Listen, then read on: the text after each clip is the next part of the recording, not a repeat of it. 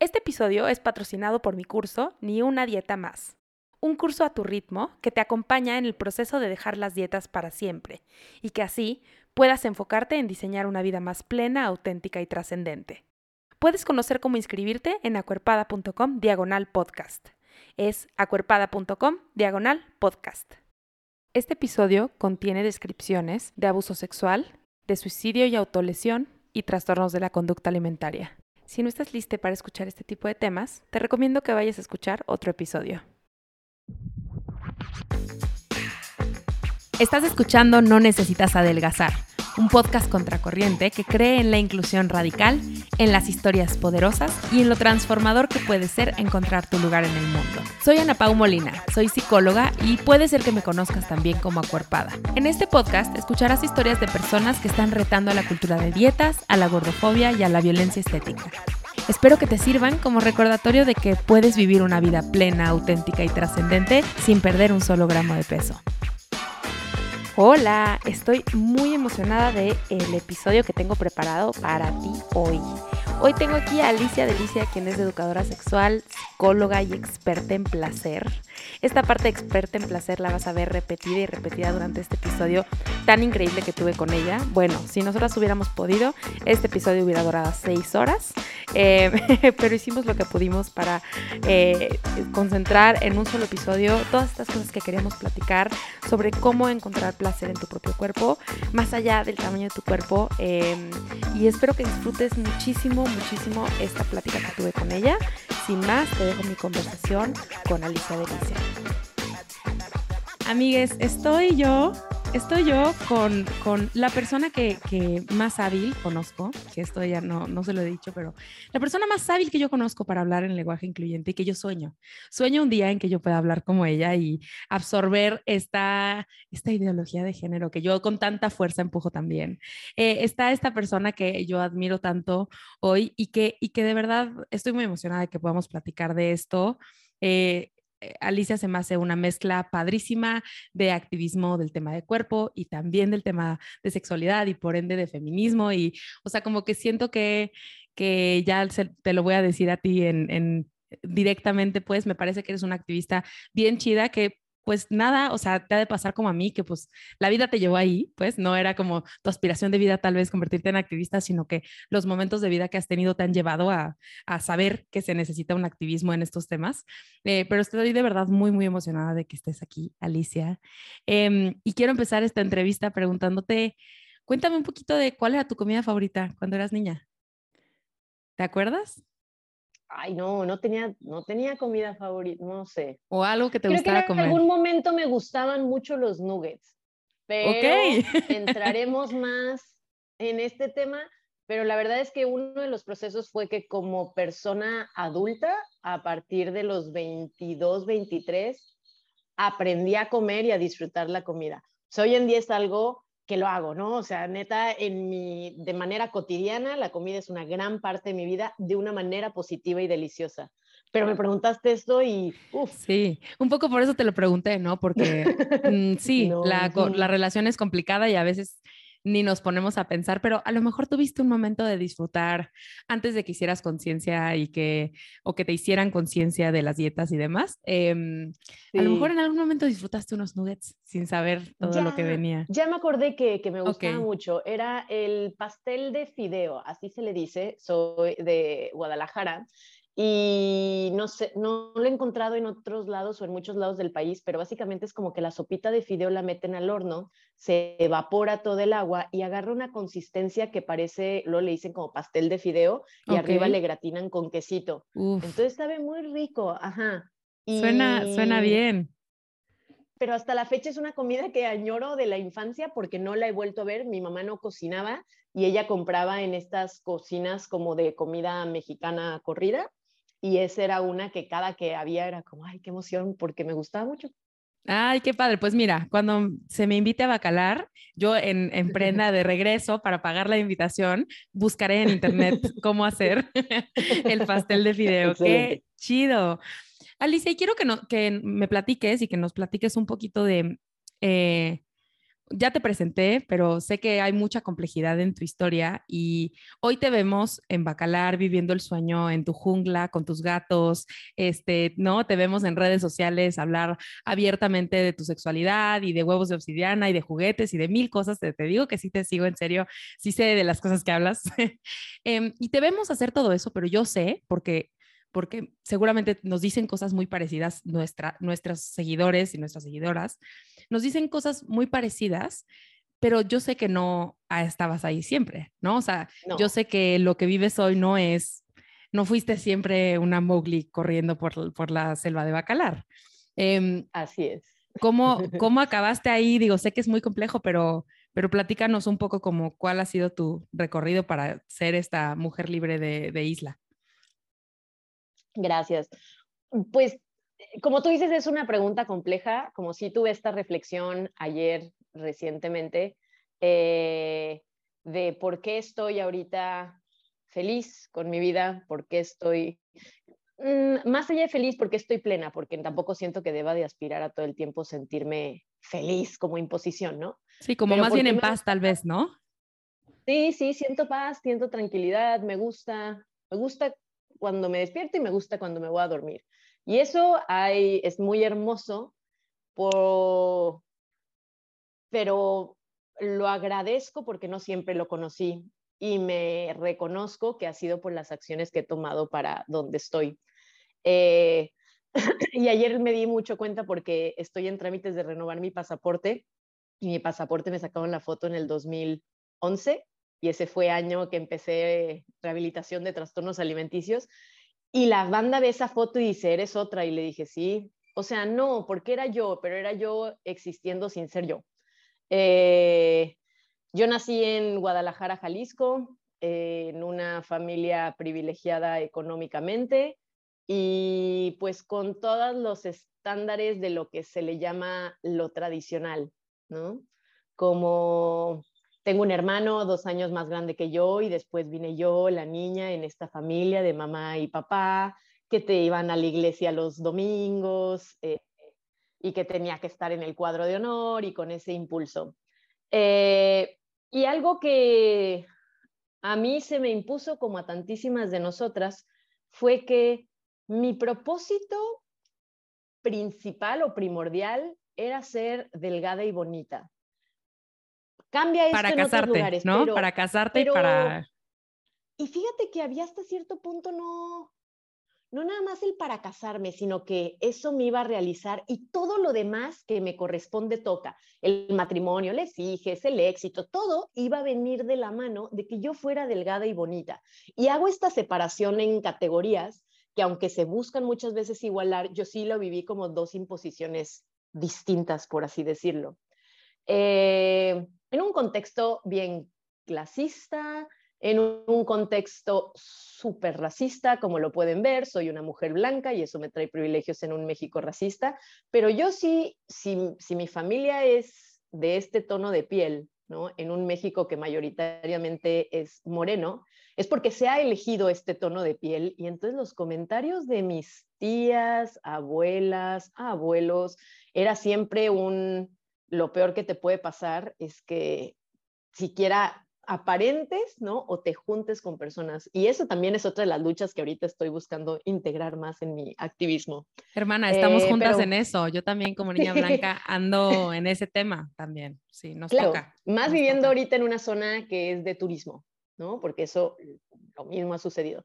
Pero bueno, eh, crecí con esta expectativa de ser eh, delgada y bonita y y pues al principio yo creo que tuve una crianza con una mamá y un papá bastante presentes, eh, amorosos dentro de lo que cabía, pero sí noto como a los ocho años de edad me empiezan a crecer las chichis.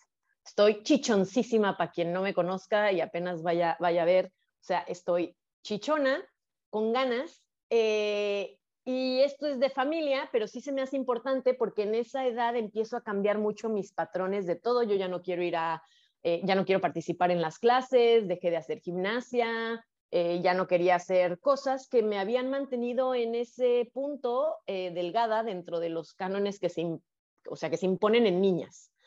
Y que, quiero hacer un paréntesis porque mucha gente puede escuchar esa historia y decir, ah, pues sí, es que sus chichis hicieron que dejara de hacer gimnasia porque pues es incómodo, lo que sea, pero también es porque a esa edad no hay una narrativa de, mira, Alicia, te puedes poner este sports bra que te puede ayudar a sentir, o sea, nadie habla de eso porque como no eres adolescente o como no eres, no te toca, entonces pues nada más tú estás incómoda y nadie te, te guía, ¿no? En adaptar tu cuerpo a eso.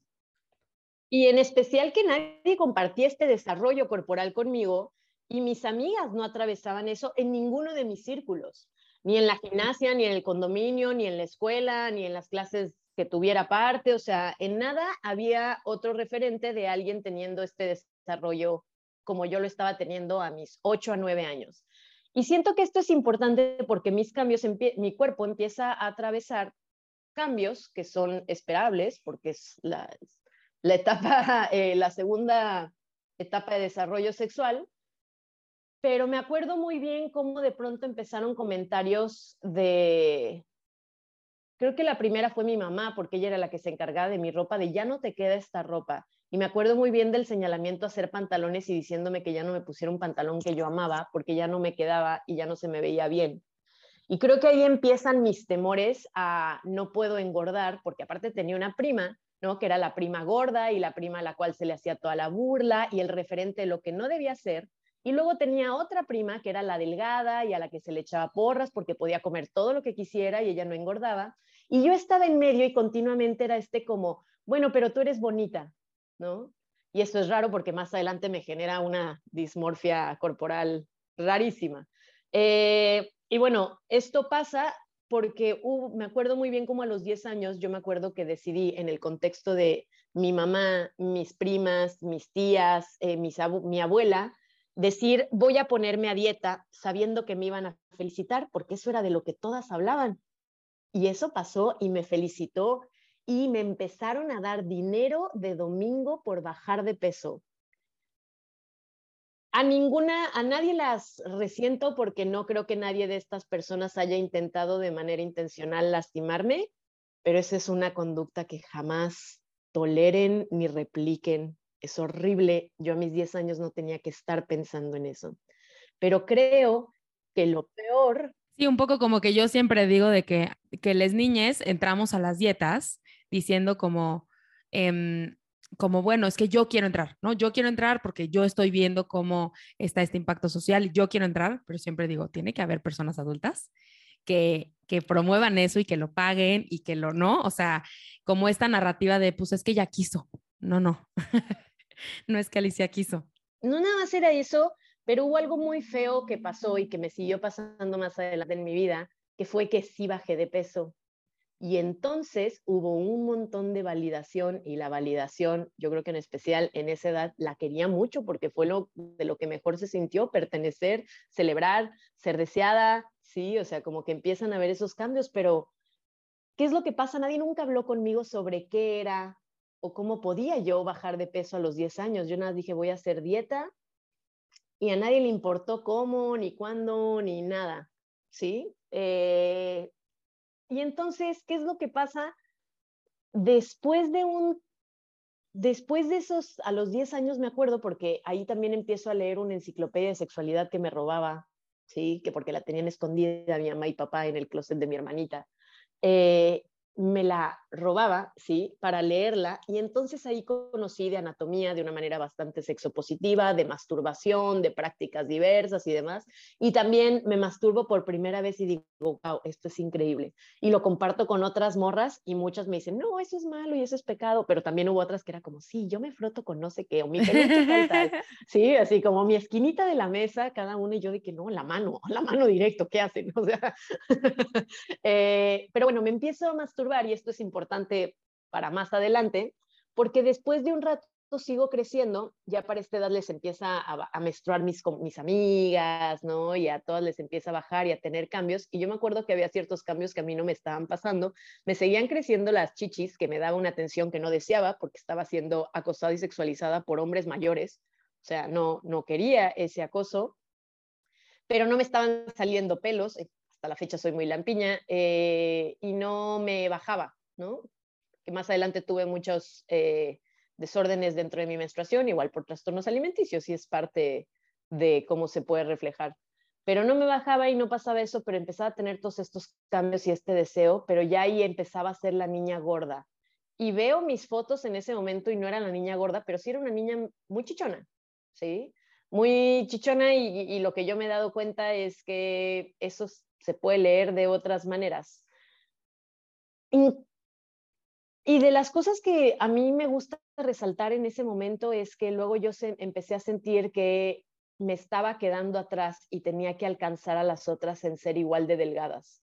Y era curioso cómo se daba eso, pero yo solo sabía que tenía que seguir bajando de peso y que era un terror tener que comprarme una talla más grande de pantalones, porque ya de por sí estaba en los, no sé, en la 14, 16 y de pronto es como ya no vas a encontrar de tu talla, entonces más te vale que no engordes más lo cual es ilógico en una etapa de desarrollo.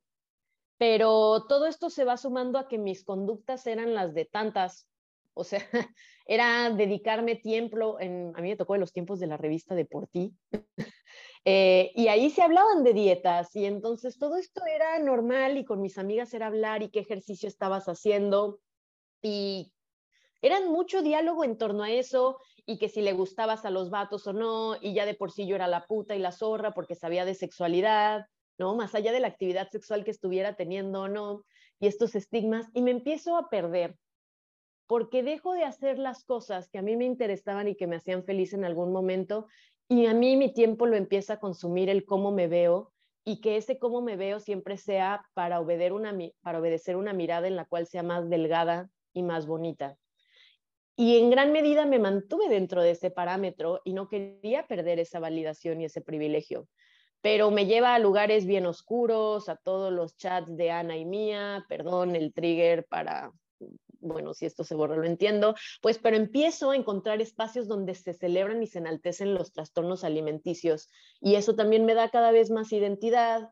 Estoy en un contexto en el cual la fotografía y el modelaje era muy común, ¿no? Y da otra todavía mirada pero empiezo a tener eh, conductas muy feas de verme al espejo y ensañarme en encontrar qué era lo que tenía que modificar.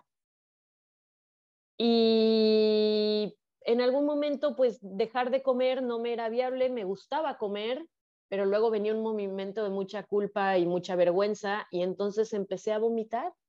Y eso me hizo sentido más porque volví a bajar de peso y volví a recibir felicitaciones del mundo. Y entonces yo decía, tengo que hacerle así, pero empecé con un discurso pues muy horrible que prevalece allá afuera y que lo repiten tantas, de manera a veces consciente y a veces inconsciente, decir, guácala, es que mírame qué desagradable soy, fuchi, bla, bla. Y de pronto esa era mi voz todo el tiempo en mi cabeza, sin posibilidad de decirme ninguna palabra de amor. Y me doy cuenta que aprendí a odiarme. En esos años yo aprendí a odiarme y a querer cambiar todo esto, en especial con una crítica no sé, crítica continua, pero que me decían, ay, baja de peso porque eres tan bonita.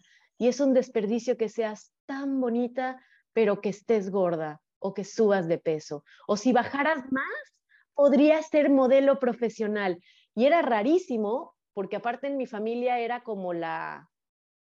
O sea, en mi familia son güeras, güeras, ojos azules, toda la banda, ¿no? Y entonces yo soy la oscura, para que se den un idea del nivel de blanquitud serio que se maneja.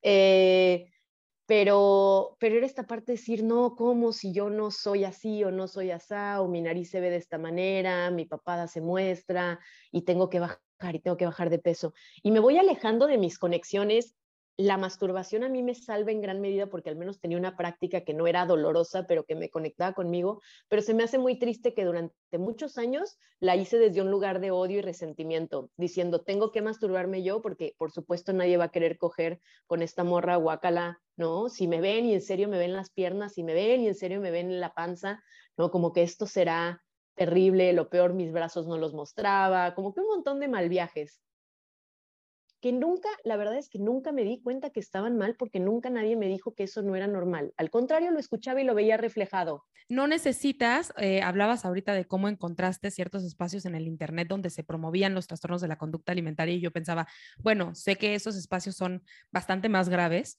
pero ni siquiera necesitas entrar ahí para que se te promuevan tus trastornos de la conducta alimentaria todo el tiempo, ¿no? O sea, como que esos espacios hablan más de prácticas y cosas así, pero al final la promoción está, ¿no? En todos lados. Y una de las cosas que sucede es que eh, encajaba muy bien en una sociedad muy enferma y esa sociedad enferma sigue y sí está enfermicísima porque mi salud mental nadie se apuró y entender que yo estaba en un contexto muy privilegiado económicamente, no eran falta de recursos, era falta de interés en donde siento que sí se debería de poner hincapié. Y, y una de las cosas que creo que no me atravesó a mí tan fuerte fue la parte de la religión, en especial la religión católica, por un lado porque mi mamá ya no iba y ya no, o sea, mi familia se separaron, yo viví con mi abuela, ¿no? O sea, como que me moví y la iglesia no procuró siendo una, y porque estaba en una escuela que era agnóstica, en gran medida porque venían personas de otros países y tenían otra religión, entonces era muy claro que no se debía de hablar de religión, porque había varias religiones, ¿no? Eh, y entonces sigo en esta cultura de belleza, una cultura también muy gringa, ¿no? Mucho con la idea muy white de acá, que se tiene que progreso es Disney o alguna cosa así, este, y entonces era aspirar a esos modelos de consumo también y que si no tenía un vestido nuevo en cada fiesta, no estaba fallando, ¿no? O sea, y todo esto era, se cambia drásticamente eh, porque todo el dinero que había en mi familia sí, se, mi papá con tal de no darle nada a mi mamá, cambió todos los nombres de las cosas a un socio y el socio se lo chingó y entonces ya no había dinero por donde fuera, pero yo seguía estando en un contexto bien clasista y eso también a mí me pega tanto con estándar de belleza como decir yo ya no puedo hacer nada, yo no fui a mi viaje de generación, ni en pedo, no salí, no hice, no tenía eso y agradezco, agradezco a quienes me regalaban su ropa, pero era el no decir que me la regalaban, ¿no? O sea, y era como que me ayudaban a encubrir que ya no estaba en esa situación económica donde yo ya no podía comprarme un café o hacer demás. Que digo, nunca se debió de ocultar en ningún momento porque mi valor no dependía tampoco de eso. El punto es que agradezco mucho el momento en el que me gradué de esa escuela y no tuve que regresar a ese círculo. Claro, porque no es que lo resienta y agradezco mucho las herramientas, ahora sí que académicas que tengo y lo que me permite expresarme y el privilegio de ser bilingüe y otras cosas. Lo agradezco, no necesariamente lo recomiendo.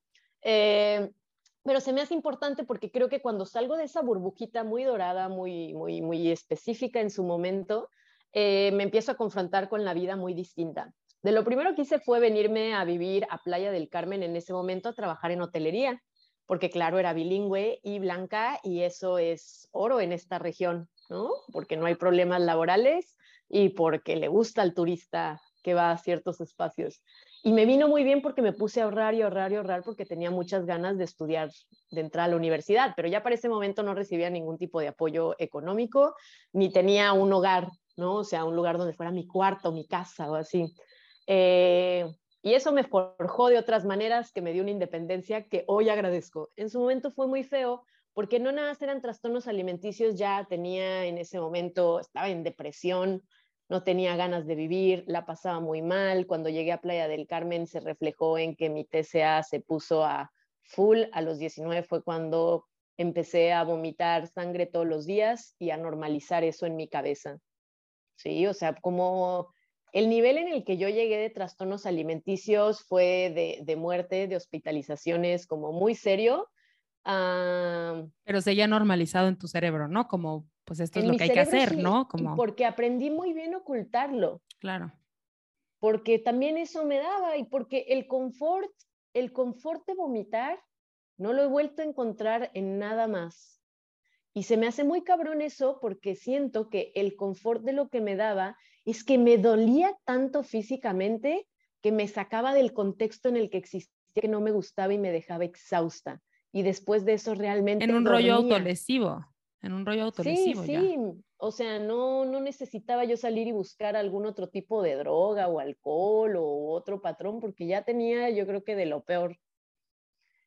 Pero seguía viva y me agradezco a mi cuerpecita las ganas de seguir adelante, porque cuando regreso a Guadalajara, sintiendo que también en Playa del Carmen había un nivel de consumo bien horrible, aparte de que ah, en Playa del Carmen me violan y ese también se vuelve como otro punto de decir, eh, como a tantas cosas le he sobrevivido, a esto también le voy a sobrevivir. Y cuando regreso empiezo a aplicar a becas y entro a estudiar psicología. Y en psicología, pues ya de entrada era un círculo mucho más diverso del, de donde yo venía. y por primera vez me toca escuchar a otra compañera hablar de que tiene bulimia y describir lo mismo que yo hacía todos los días. ¿Sí? Pero ella diciendo cómo vomitaban los fines de semana en las comidas familiares. Y yo de cada comida, yo para ese punto ya no era nada. Era café, cigarro y coca light, en loop, así horrible. Y y dije, estoy mal, o sea, como que realmente en ese momento, ya en un espacio donde estaba hablando de salud mental, y creo que entrar a psicología ya reflejaba una necesidad de querer entender por qué me pasaba lo que me pasaba, me acerco a la coordinadora de carrera y le digo, oye, tengo estos patrones todos los días y hoy entendí en clase, en el primer semestre, que, que esto no es normal y que no. Y ella me recomienda con una clínica que se acababa de abrir y que se cerró poco después porque traía una propuesta de atención al TCA muy distinta. De entrada en una clínica de día, si necesitabas hospitalización se trabajaba con otra, pero entonces era una casa ambientada que fuera muy amena y llevaba ya unos meses abiertos y ya tenía el terapia de grupo abierta. Cuando yo voy a esa clínica eh, y ese espacio de rehabilitación, pues les digo la realidad, yo estoy trabajando en ese momento en un call center la mitad, o sea, el turno completo y las otras horas eh, las estoy, pues estoy en universidad, mi presupuesto se iba todo en pagar mi cotidianidad eh, y era mínimo, pero les dije cuánto era lo que yo tenía y que buscaba esa atención. Y me hicieron el, el combo, eh, porque una de las cosas que sucedió fue, que me acuerdo que dentro de los cuestionarios de entrada había un momento en el cual aparecía la silueta de una figura femenina como de frente y de espaldas y me dijeron, si hay alguna zona de, tu cuerpo que identifiques que no te gusta, por favor, señálala acá. Y me acuerdo que las circulé completas las dos, o sea, ella en ese momento no, no quería existir, estaba con pensamientos suicidas, tocando fondo, con un amigo o novio en ese momento que me decía, deja de vomitar. Y entiendo que lo decía con mucho amor, pero eso no me ayudaba nada, solo me hacía alejarme más y encontrar maneras de ocultarlo mejor. Pero bueno, llego a esta clínica y me hacen mi, mi combo, mi cajita feliz de, bueno, aquí está psiquiatría, terapia individual, terapia familiar, terapia de grupo y seguimiento médico. Y le digo, ni en pedo. O sea, ni en pedo puedo costear todo eso, ni en pedo tengo ahorita las herramientas emocionales para lidiar con todo eso y, terapia familiar está fuera de mis posibilidades en este, en este momento. Y me acuerdo que como que fue mucho apelar porque tomaran mi caso, porque me mandaron a hacer evaluación internista y estaba mal. Hasta la fecha, 10 años después, tengo muchos problemas con mi esófago. Y sépase eso porque, uy, ahorita estoy en un lugar muy bonito, pero tengo que trabajar todavía con las heridas que me dejaron muchos años de lastimarme. Y entonces empiezo en, terapia individual, que era la primera vez que hacía, y creo que ahí no venía muy bien, pero terapia en grupo para mí fue un switch. Fue un switch porque me pasaron ciertas cosas. A la, al primer, la primera sesión de grupo que yo entré, había otras ocho o nueve morras que se parecían mucho a mí. A una lo ubicaba del modelaje y se me hizo rarísima y decía, ¿por qué ustedes están aquí? Ustedes no merecen estar aquí. Yo sí, porque soy horrible y bla, bla, y empezaba un discurso muy violento, pero el resto no. Y habían pasado dos cosas justo en la sesión que yo entré. Por un lado, estaban ahí, eh, hubo una que entró a la clínica y que nada más fue un par de sesiones y se suicidó. Y fue un caso muy sonado porque tomó un destapador de caños. Y entonces fue un proceso súper doloroso que creo que a muchas les abrió los ojos de una manera que nadie tendría que atravesar eso para poder agarrar conciencia. Y eso tenía todas un poco más sensibilizadas y por otro lado era la última sesión de una. Estaban dando de alta una morra. Y yo me acuerdo que la escuchaba y decía, qué bien sabe decir mentiras esta. No le creía nada, no le creía nada, pero sí se me hizo muy impactante escuchar a tantas otras de pronto contar qué era lo que sentían y decir, me veo reflejadas en ellas. Más porque había un acuerdo muy novedoso para esta clínica que era que no se podía hablar del TCA. O sea, no podías llegar a hablar de decir no comí, ni de la comida, ni que si vomitaste, lastimaste, nada de eso. Era hablar todo lo que estaba pasando alrededor de tu vida. que sí es cierto, reflejaba muy correcto cómo esto se vuelve un, un lugar por donde sacarlo y un lugar muy enaltecido socialmente, ¿sí? Y entonces se me hace muy potente las sesiones de grupo, porque en las sesiones de grupo me hablo empezar a como compartir y a darme cuenta que no podía ser que todas hubiéramos aprendido lo mismo, pero estuviéramos así de mal. Y que no importara cómo se viera la otra físicamente, la experiencia emocional era muy similar y viniendo de contextos muy distintos. Y que cuando yo me ponía a hablar de mi contexto y las cosas que ya había vivido para ese punto en mi historia de vida, eh, de la violencia eh, sexual, familiar, como social y demás, todas decían, ay, pobrecita, ¿no? O sea, como, como tú la tienes todavía peor. Y era como, no, no se trata de eso y no me gustaba ser vista como pobrecita. Y, y lo que sí tenía hasta el momento era querer ser la, este, la, alumna de 10. Y con esa misma mentalidad me apliqué y todas las tareas que me dejaban las hacía. Y me acuerdo la del el ejercicio de verme en el espejo y llenarlo de post-its, ¿no? Con frases bonitas y luego ir despegando post-its para ir dejando espacios donde sí me gustaba verme. Uy, ese me costó bastante. Y entonces eh, empiezo a hacer lo que me decían ahí, empiezo en psicoterapia a hablar, a sacar heridas y todo lo demás se va dando de una manera progresiva. Una de las cosas que hago es que dejo, o sea, tanto dejo de vomitar como dejo de fumar, como dejo de tomar café y dejo de tomar Coca-Cola Light, que era el refresco, que era como mi diario. Y, y todas las dejé de jalón y me costó mucho ese proceso de, de ¿cómo se dice? Withdraw, de, de, de cuando se, de abstinencia, abstinencia, sí. Y fue muy difícil y me acuerdo que la masturbación era mi refugio.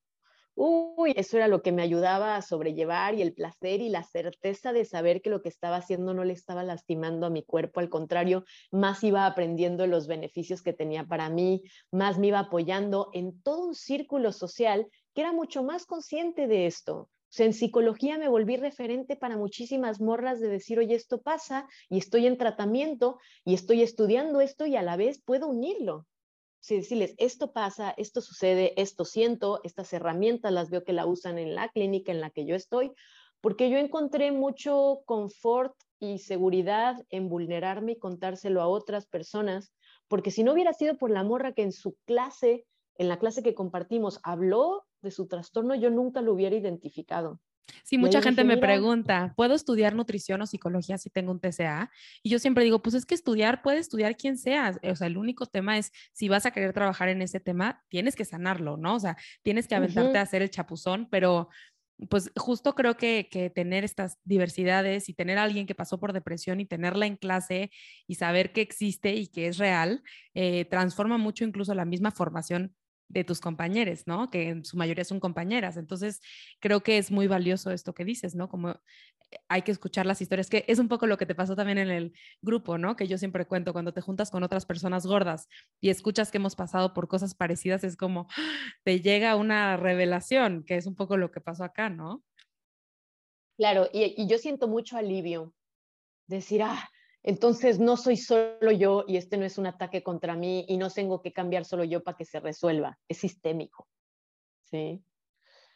Empiezan a cambiar muchas cosas en rehabilitación, en especial en psicoterapia y terapia en grupo. O sea, empiezo realmente a hablar y a la par estoy en psicología estudiando y conozco los feminismos. Y ahí se unen dos cosas bien bonitas, que es, de pronto escucho que no nada más hay mujeres que se están rehabilitando de este trastorno para volver a encajar al mismo molde, sino que puedo inventarme otro molde y empiezo a ver referentes de mujeres gordas, de trabajadoras sexuales, de personas no monógamas y es como, ¡ah! se vuelve para mí increíble porque entonces dije, uff, de todos modos desde la vez que eh, una vez que sí para mí fue el de tocar fondo y el de intentar morirme y cuando decidí seguir en esta vida, el acuerdo interno que hice conmigo es que lo iba a hacer por placer.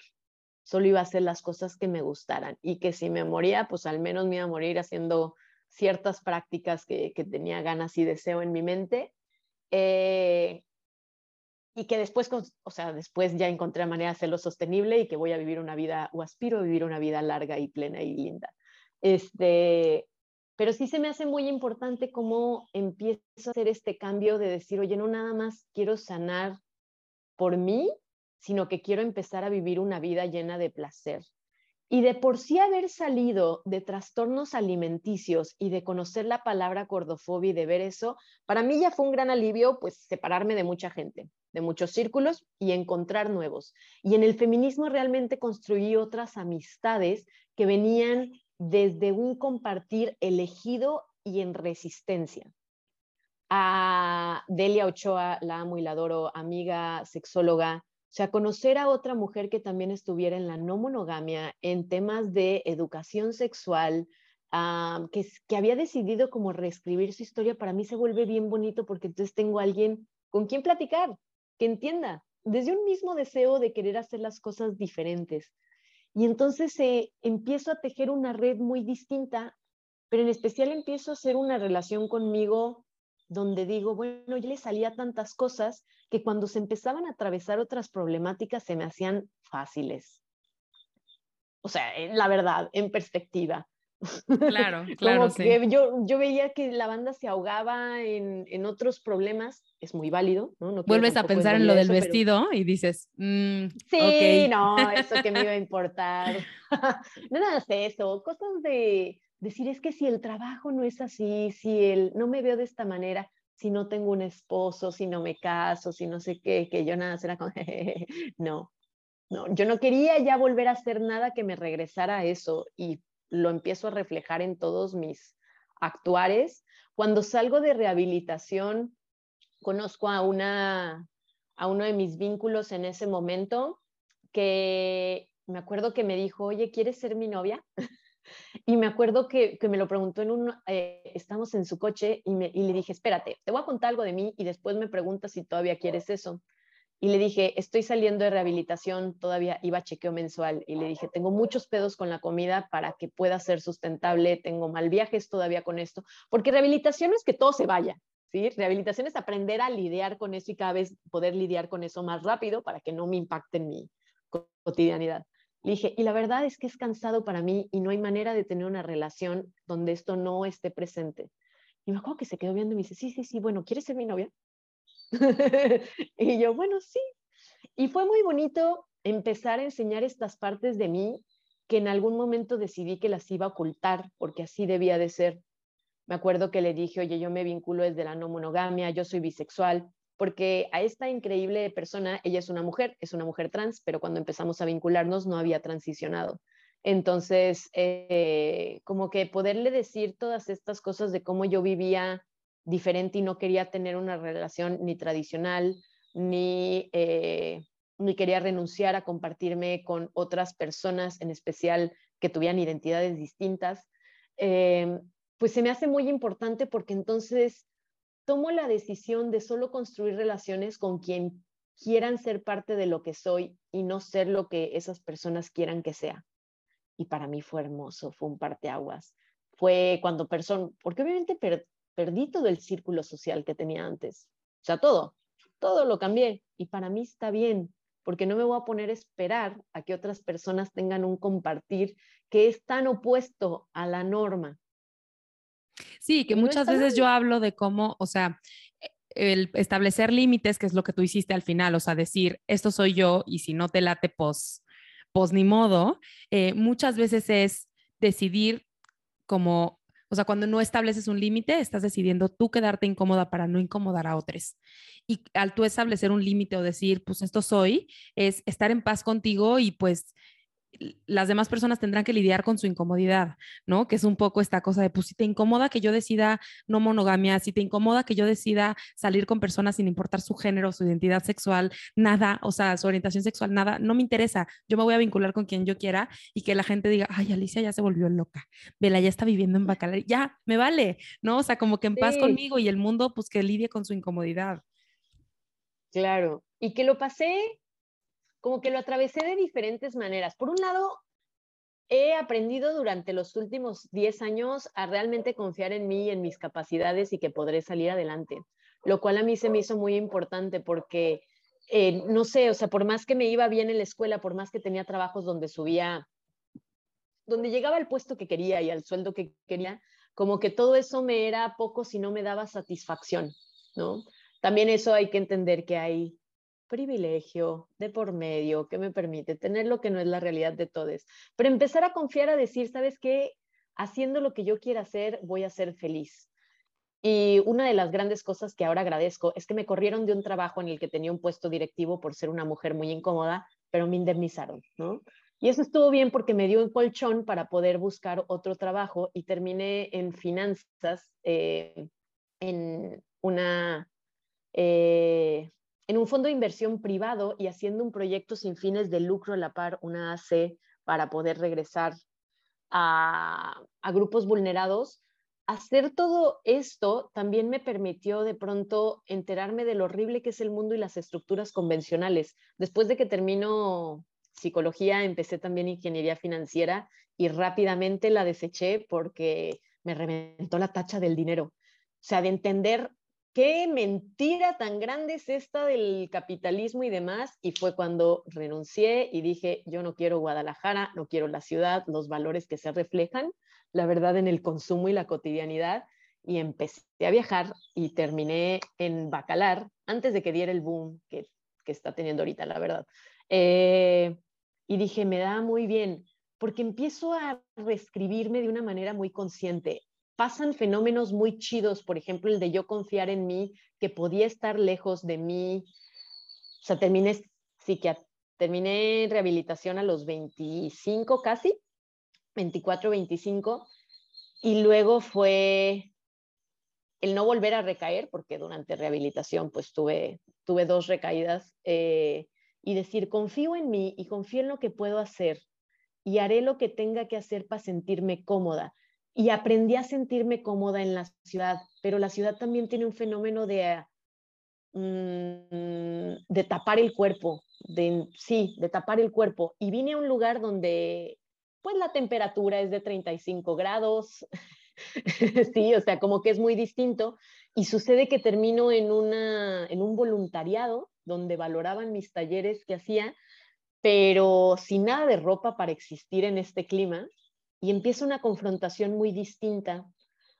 Me acuerdo que los primeros ocho meses que viví acá no había espejo. No fue una decisión política, sino que donde estaba haciendo el voluntariado se rompió el espejo principal y había otro donde me podía ver la cara, nada más. Y eso fue muy, muy, muy, muy liberador.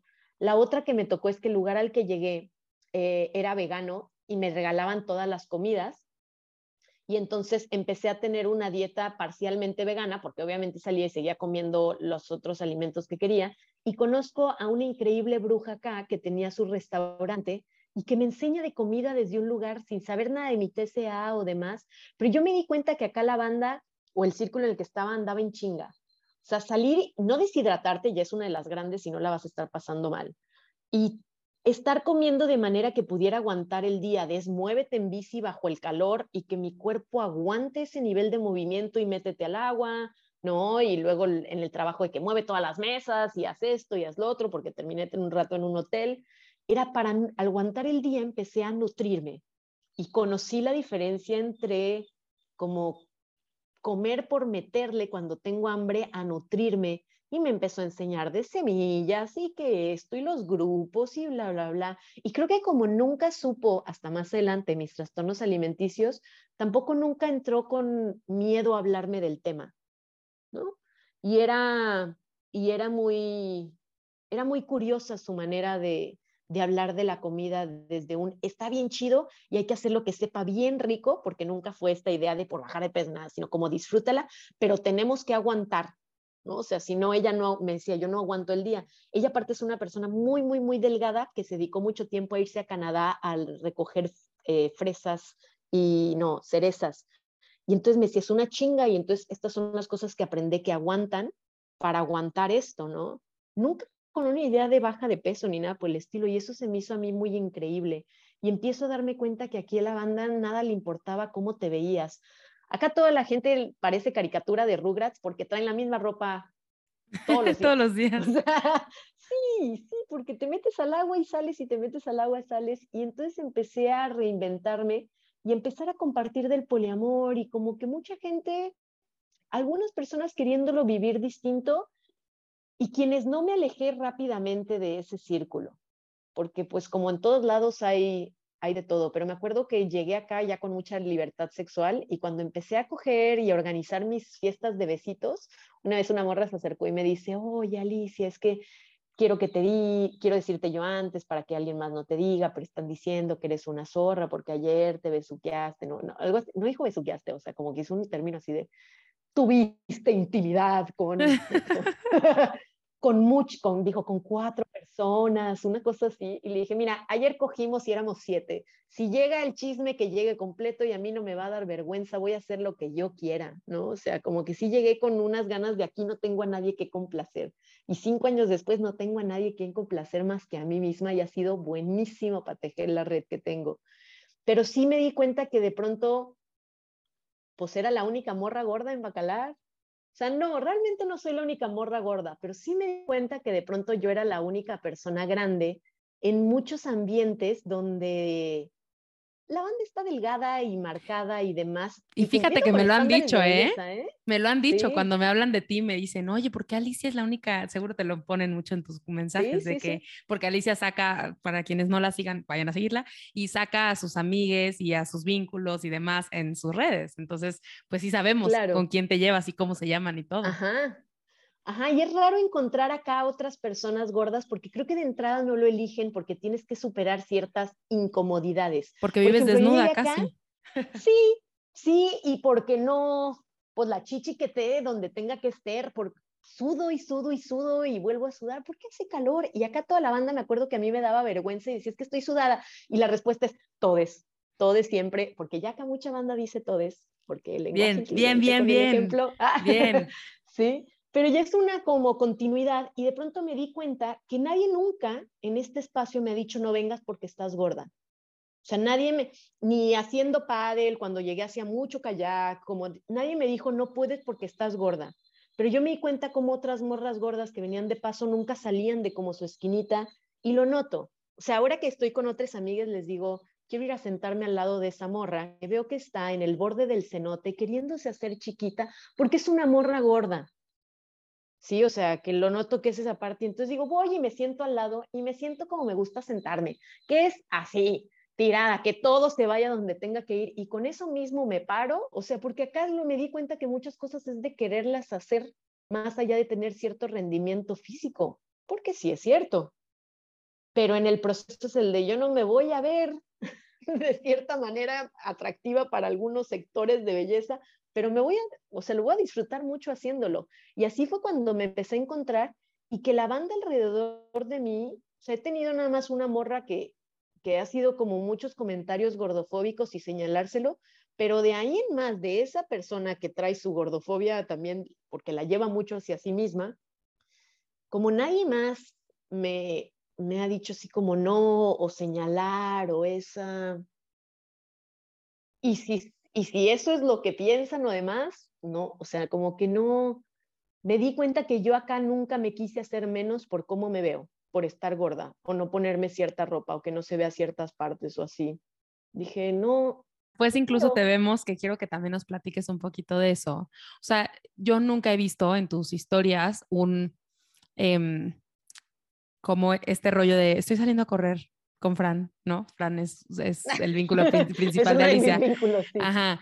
Em, de que voy a salir a correr con Fran. O sea, nunca he visto eso, pero sí veo que en Bacalar, por cómo funciona donde vives es una vida más conectada con la naturaleza, es una vida conectada con el agua y con el movimiento, pero porque, o sea, yo vivo, le decía Alicia ahorita que empezábamos, vivo al lado de una de las avenidas más importantes de la Ciudad de México, no puedo salir a caminar y, pasear y disfrutar la calle porque hay más smog que en ningún lado, ¿no?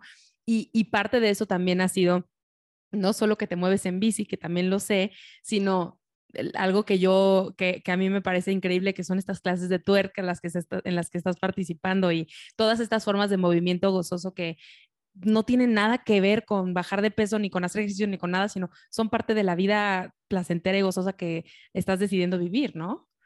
Sí, o sea, algo que yo sí tengo es, en mi cotidiano, yo hago mucha práctica de algo que se llama yoga restaurativo, que es posturas porque a mí me duele la espalda y mi joroba y demás por las chichis que tengo, o sea, entonces hay muchas cosas que yo estiro, ni en pedo me pongo a hacer que la plancho, las otras,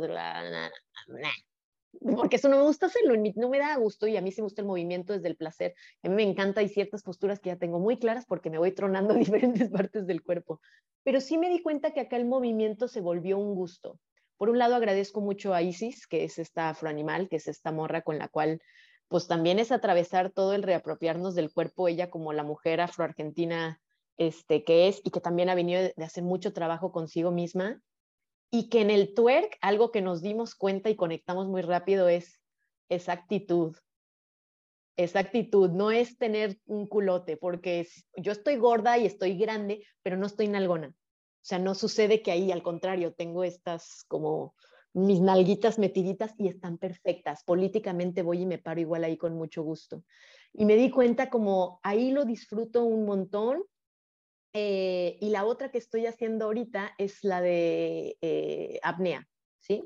Que se llama freediving o es el de bajar a profundidad con, sin tanque ni nada. Y digo, es otro ejemplo de cómo me meto ahí y tiene que ver mucho con conectar conmigo misma. Como hacer todas estas actividades que me resignifiquen el movimiento, porque se siente bien, porque si no, no duermo tan bien, porque luego si no, tampoco no cago tan rico y para mí es muy importante también mi digestión continua. Duré mucho tiempo en el cual ese fue un problema y no podía digerir correctamente y entonces todas esas cosas para mí se vuelven bien diferentes.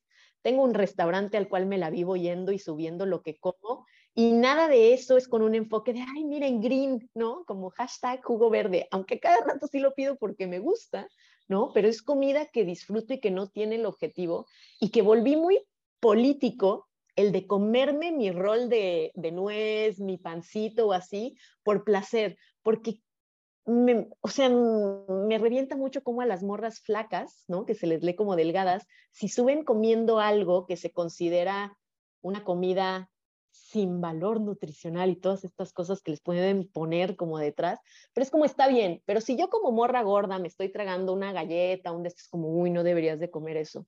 Y mis redes son para hacer lo que se me hinche el ovario. Y entonces ahí he ido toda y que soy una pacheca y cuando me dé el bajón me quiero tragar todo el moncho que quiera y no me pesa y sigo siendo una gorda saludable por cómo llevo la relación con mi cuerpo, con mi salud mental y física y que me ha gustado mucho poder visibilizar eso, porque estoy haciendo realmente lo que quiero, estoy con los vínculos que quiero, teniendo la vida sexual que deseo, politizo mucho el placer y cómo ha sido el proceso de, o sea, yo no sé, yo cuando cojo me, pongo como quiera y que se me vea lo que quiera y que suda donde quiera y a cada rato se van a escuchar carnes pegando y no me importa y a veces es la risa de decir, uff, no siempre me puedo sentar en la carita de alguien porque le ahogo, ¿no? Y entonces como acomoda todas esas carnes. Eso es algo que quiero hablar, ¿no? Como, como, a ver, primero que, que ya que estamos entrando como en este tema tal cual del sexo en cuerpos gordos, Em, algo que, que, que, me dicen mucho y que me da muchísima risa porque pienso en la comunidad LGBT y que digo, pobres porque le han sufrido a esto por mucho tiempo, que es esta cosa como de morbo de, ¿y cómo tienen sexo? ¿No? O sea, que es esta pregunta de, ¿y cómo le hacen? O sea, pues nada, tenemos sexo, ¿no? Pero, pero hay esta cosa con las personas gordas también de, es que le voy a aplastar o es que, este, no, o sea, más allá de, y ahorita vamos a eso, al, nadie va a querer coger conmigo porque soy gorda, más allá de eso, como esta cosa hasta, hasta como, no, pues es que los cuerpos gordos tienen que tener el sexo de otra forma o no sé. Entonces quiero preguntarte qué opinas de este morbo de cómo le hacen. Eh, creo que cuando alguien me pregunta cómo le hacen, le hace falta coger más en la práctica, porque, porque ¿cómo le haríamos que fuera distinto, la neta? O sea, no es como que nuestras proporciones en ciertas partes nos inhabiliten. Y digo esto, haberme compartido con personas mucho más grandes que yo.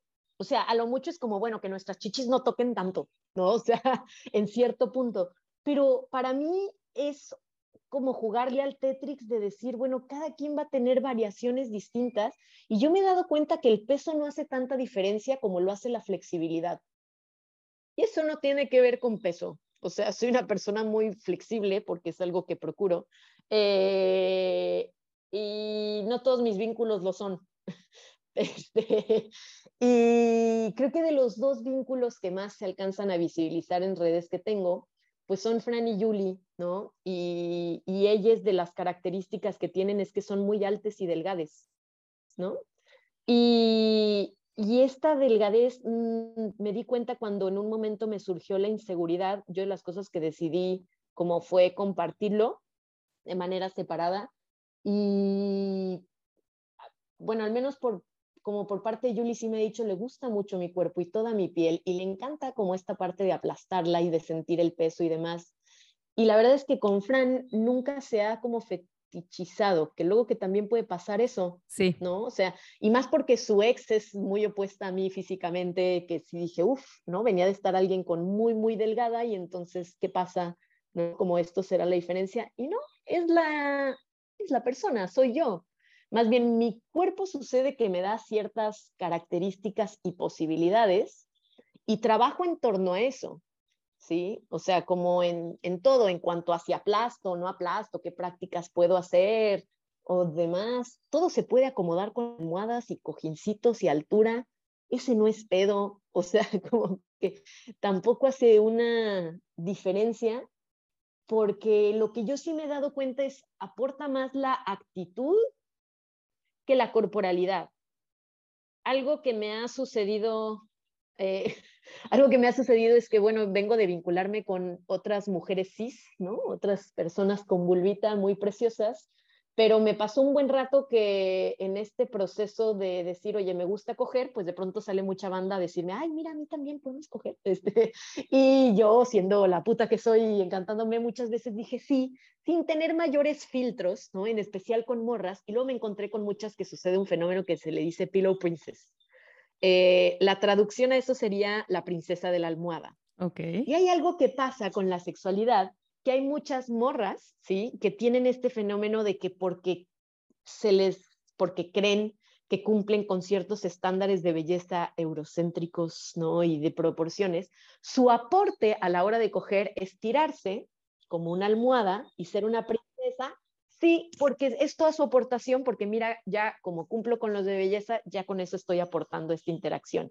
Y es como, no, no, esto es una experiencia y si no participas activamente en esa experiencia, no tiene mucho aporte, ¿no? Y ahí me di cuenta que las actitudes se intervienen continuamente y que con las personas que tienen inseguridades corporales, que creo que eso es muy presente más allá del peso, les inhabilita mucho con, como esta parte de no querer compartir. Y ahí me di cuenta que si bien había muchas morras que quizás se sienten inseguras con ciertas partes, creo que yo estando ahí sintiéndome muy cómoda, como que dices, ay, mira, pues si no estoy incómoda, yo tampoco lo estaré. La cosa es que no toda la banda va a ir cogiendo con una morra gorda como yo para darse cuenta de eso. Y por eso me gusta hablar de lo que sucede en este proceso de, de coger y la desnudez, de cómo a mí me gusta mucho tiempo estar nada más encuerada, porque tampoco la desnudez debería de ser exclusiva de la higiene para bañarte ni de la acogida, ¿no? A la hora que estás teniendo actividad sexual. A mí me gusta andar encuerada y que todo tenga que estar donde sea que tenga que estar y se mueva como sea que se tenga que mover, porque si el único momento en el que me doy cuenta que a mí mi lonja eh, se acomoda y se va de lado, que la chichi se me pasa casi hasta la espalda, ¿no? O sea, como que todas esas cosas solo me doy cuenta cuando estoy cogiendo, como yo sí tengo la formación sexológica para saber que eso se va a volver un detractor y te va a alejar de poderte entregar a la experiencia de placer. Y entonces digo, bueno, todas estas actividades me han ayudado a quitármelas. Claro, y es que pensaba ahorita en todo esto que platicabas y decía, a ver, em, no hay muchos espacios y que por eso existe, no necesitas adelgazar, no hay muchos espacios para hablar de personas gordas haciendo cosas, ¿no? O sea, como que no hay muchos espacios, al, menos en español y en México. Em, y pensaba ahorita cómo, cómo se interrelaciona, como eh, esta cosa que escucho en consultorio muchísimo y que ahora podemos hablar más de eso, pero lo escucho una y otra vez, el o si engordo o si soy gorda o por ser, mantenerme gorda, nadie me va a querer o mi vínculo actual me va a dejar. O sea, eso no sabes cuánto lo escucho y ese miedo a, este, a perder el vínculo y que pues yo que estoy casada entiendo que eso no, o sea, al menos para mí no sería un tema, ¿no? Y por otro lado, también esta parte de que las personas gordas, por esta misma narrativa de un cuerpo gordo es como como casi nos están haciendo el favor y que eso involucra además muchas cosas de, abuso sexual eh, que, que, pasan desapercibidos y cosas de estas.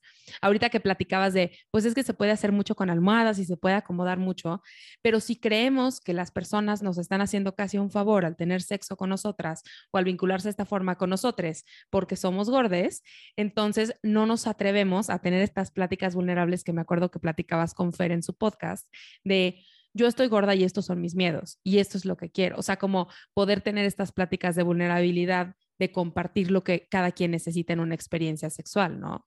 Y que ha sido también un proceso como de yo elegir cómo vivo el placer y lo que me frena de vivir ese placer. Eh, una de mis apuestas como educadora sexual y que yo educo desde el placer hacia personas adultas, es que cuando yo hablo de placer, no es nada más sentir un orgasmo, que qué rico y puede haber mucho placer en esa experiencia, pero para mí el placer está antes, que es cuando yo voy a elegir compartirme con alguien, me siento cómoda con lo que está sucediendo, me doy cuenta que deseo ese compartir, me siento eh, preparada, ¿no? O sea, como que el placer ya está desde antes, desde un lugar de, de deseo. En el momento en el que estoy cogiendo, estoy presente y me doy cuenta que para recibir el placer, eso no va a pasar si yo estoy pensando en las preocupaciones de mi peso, cómo se ve mi imagen corporal en ese momento, que cuando lleguen esos pensamientos invasivos, no los voy a ignorar por completo, pero me doy cuenta que ese no es el momento quizás para abordarlos, o que si son tan invasivos, voy a detenerme en ese momento para poderlo abordar, ¿no? Si veo que eso es lo que corresponde, ¿ya? Eh, pero entonces yo quiero estar presente sintiendo ese placer y que cuando termine de tener esa actividad sexual, en el post también haya placer. Me siento feliz con lo que hice, con cómo lo hice, los cuidados que tuve, lo que surgió de esa relación. Y entonces se cumple un ciclo de placer para mí muy bonito. Y para llegar al punto en el cual puedo experimentar todo ese ciclo de placer, sí tuve que hacer todas estas pausas.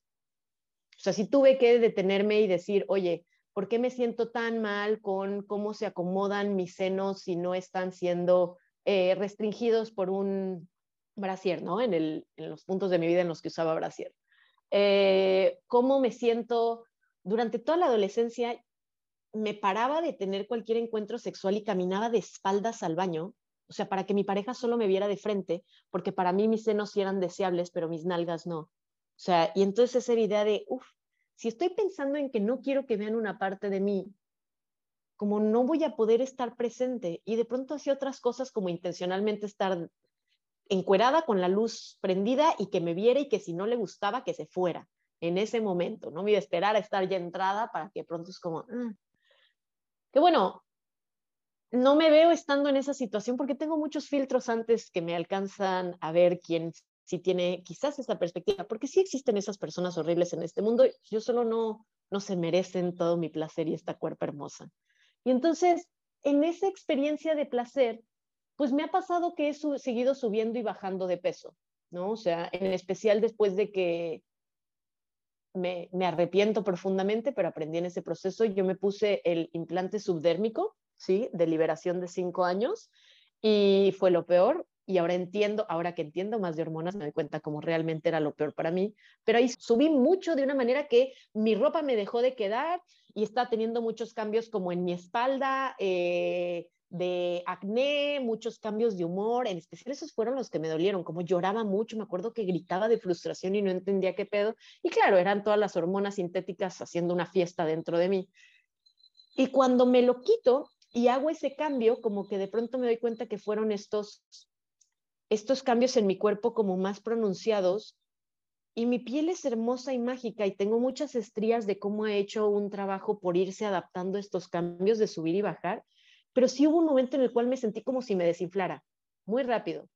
Y desde esos cambios me di cuenta cómo se acomodan distintas partes de mí que no se enaltecen, ¿no? Y que por eso hago ciertas tomas y fotografías en específico para que se vea el doblez de la lonja que se me hace arriba de la ingle, y que no veo que se vaya a ir a ningún lado y que no, no me apura ¿no? Y no, no quiero, no me, no me estorba, solamente existe, ¿no?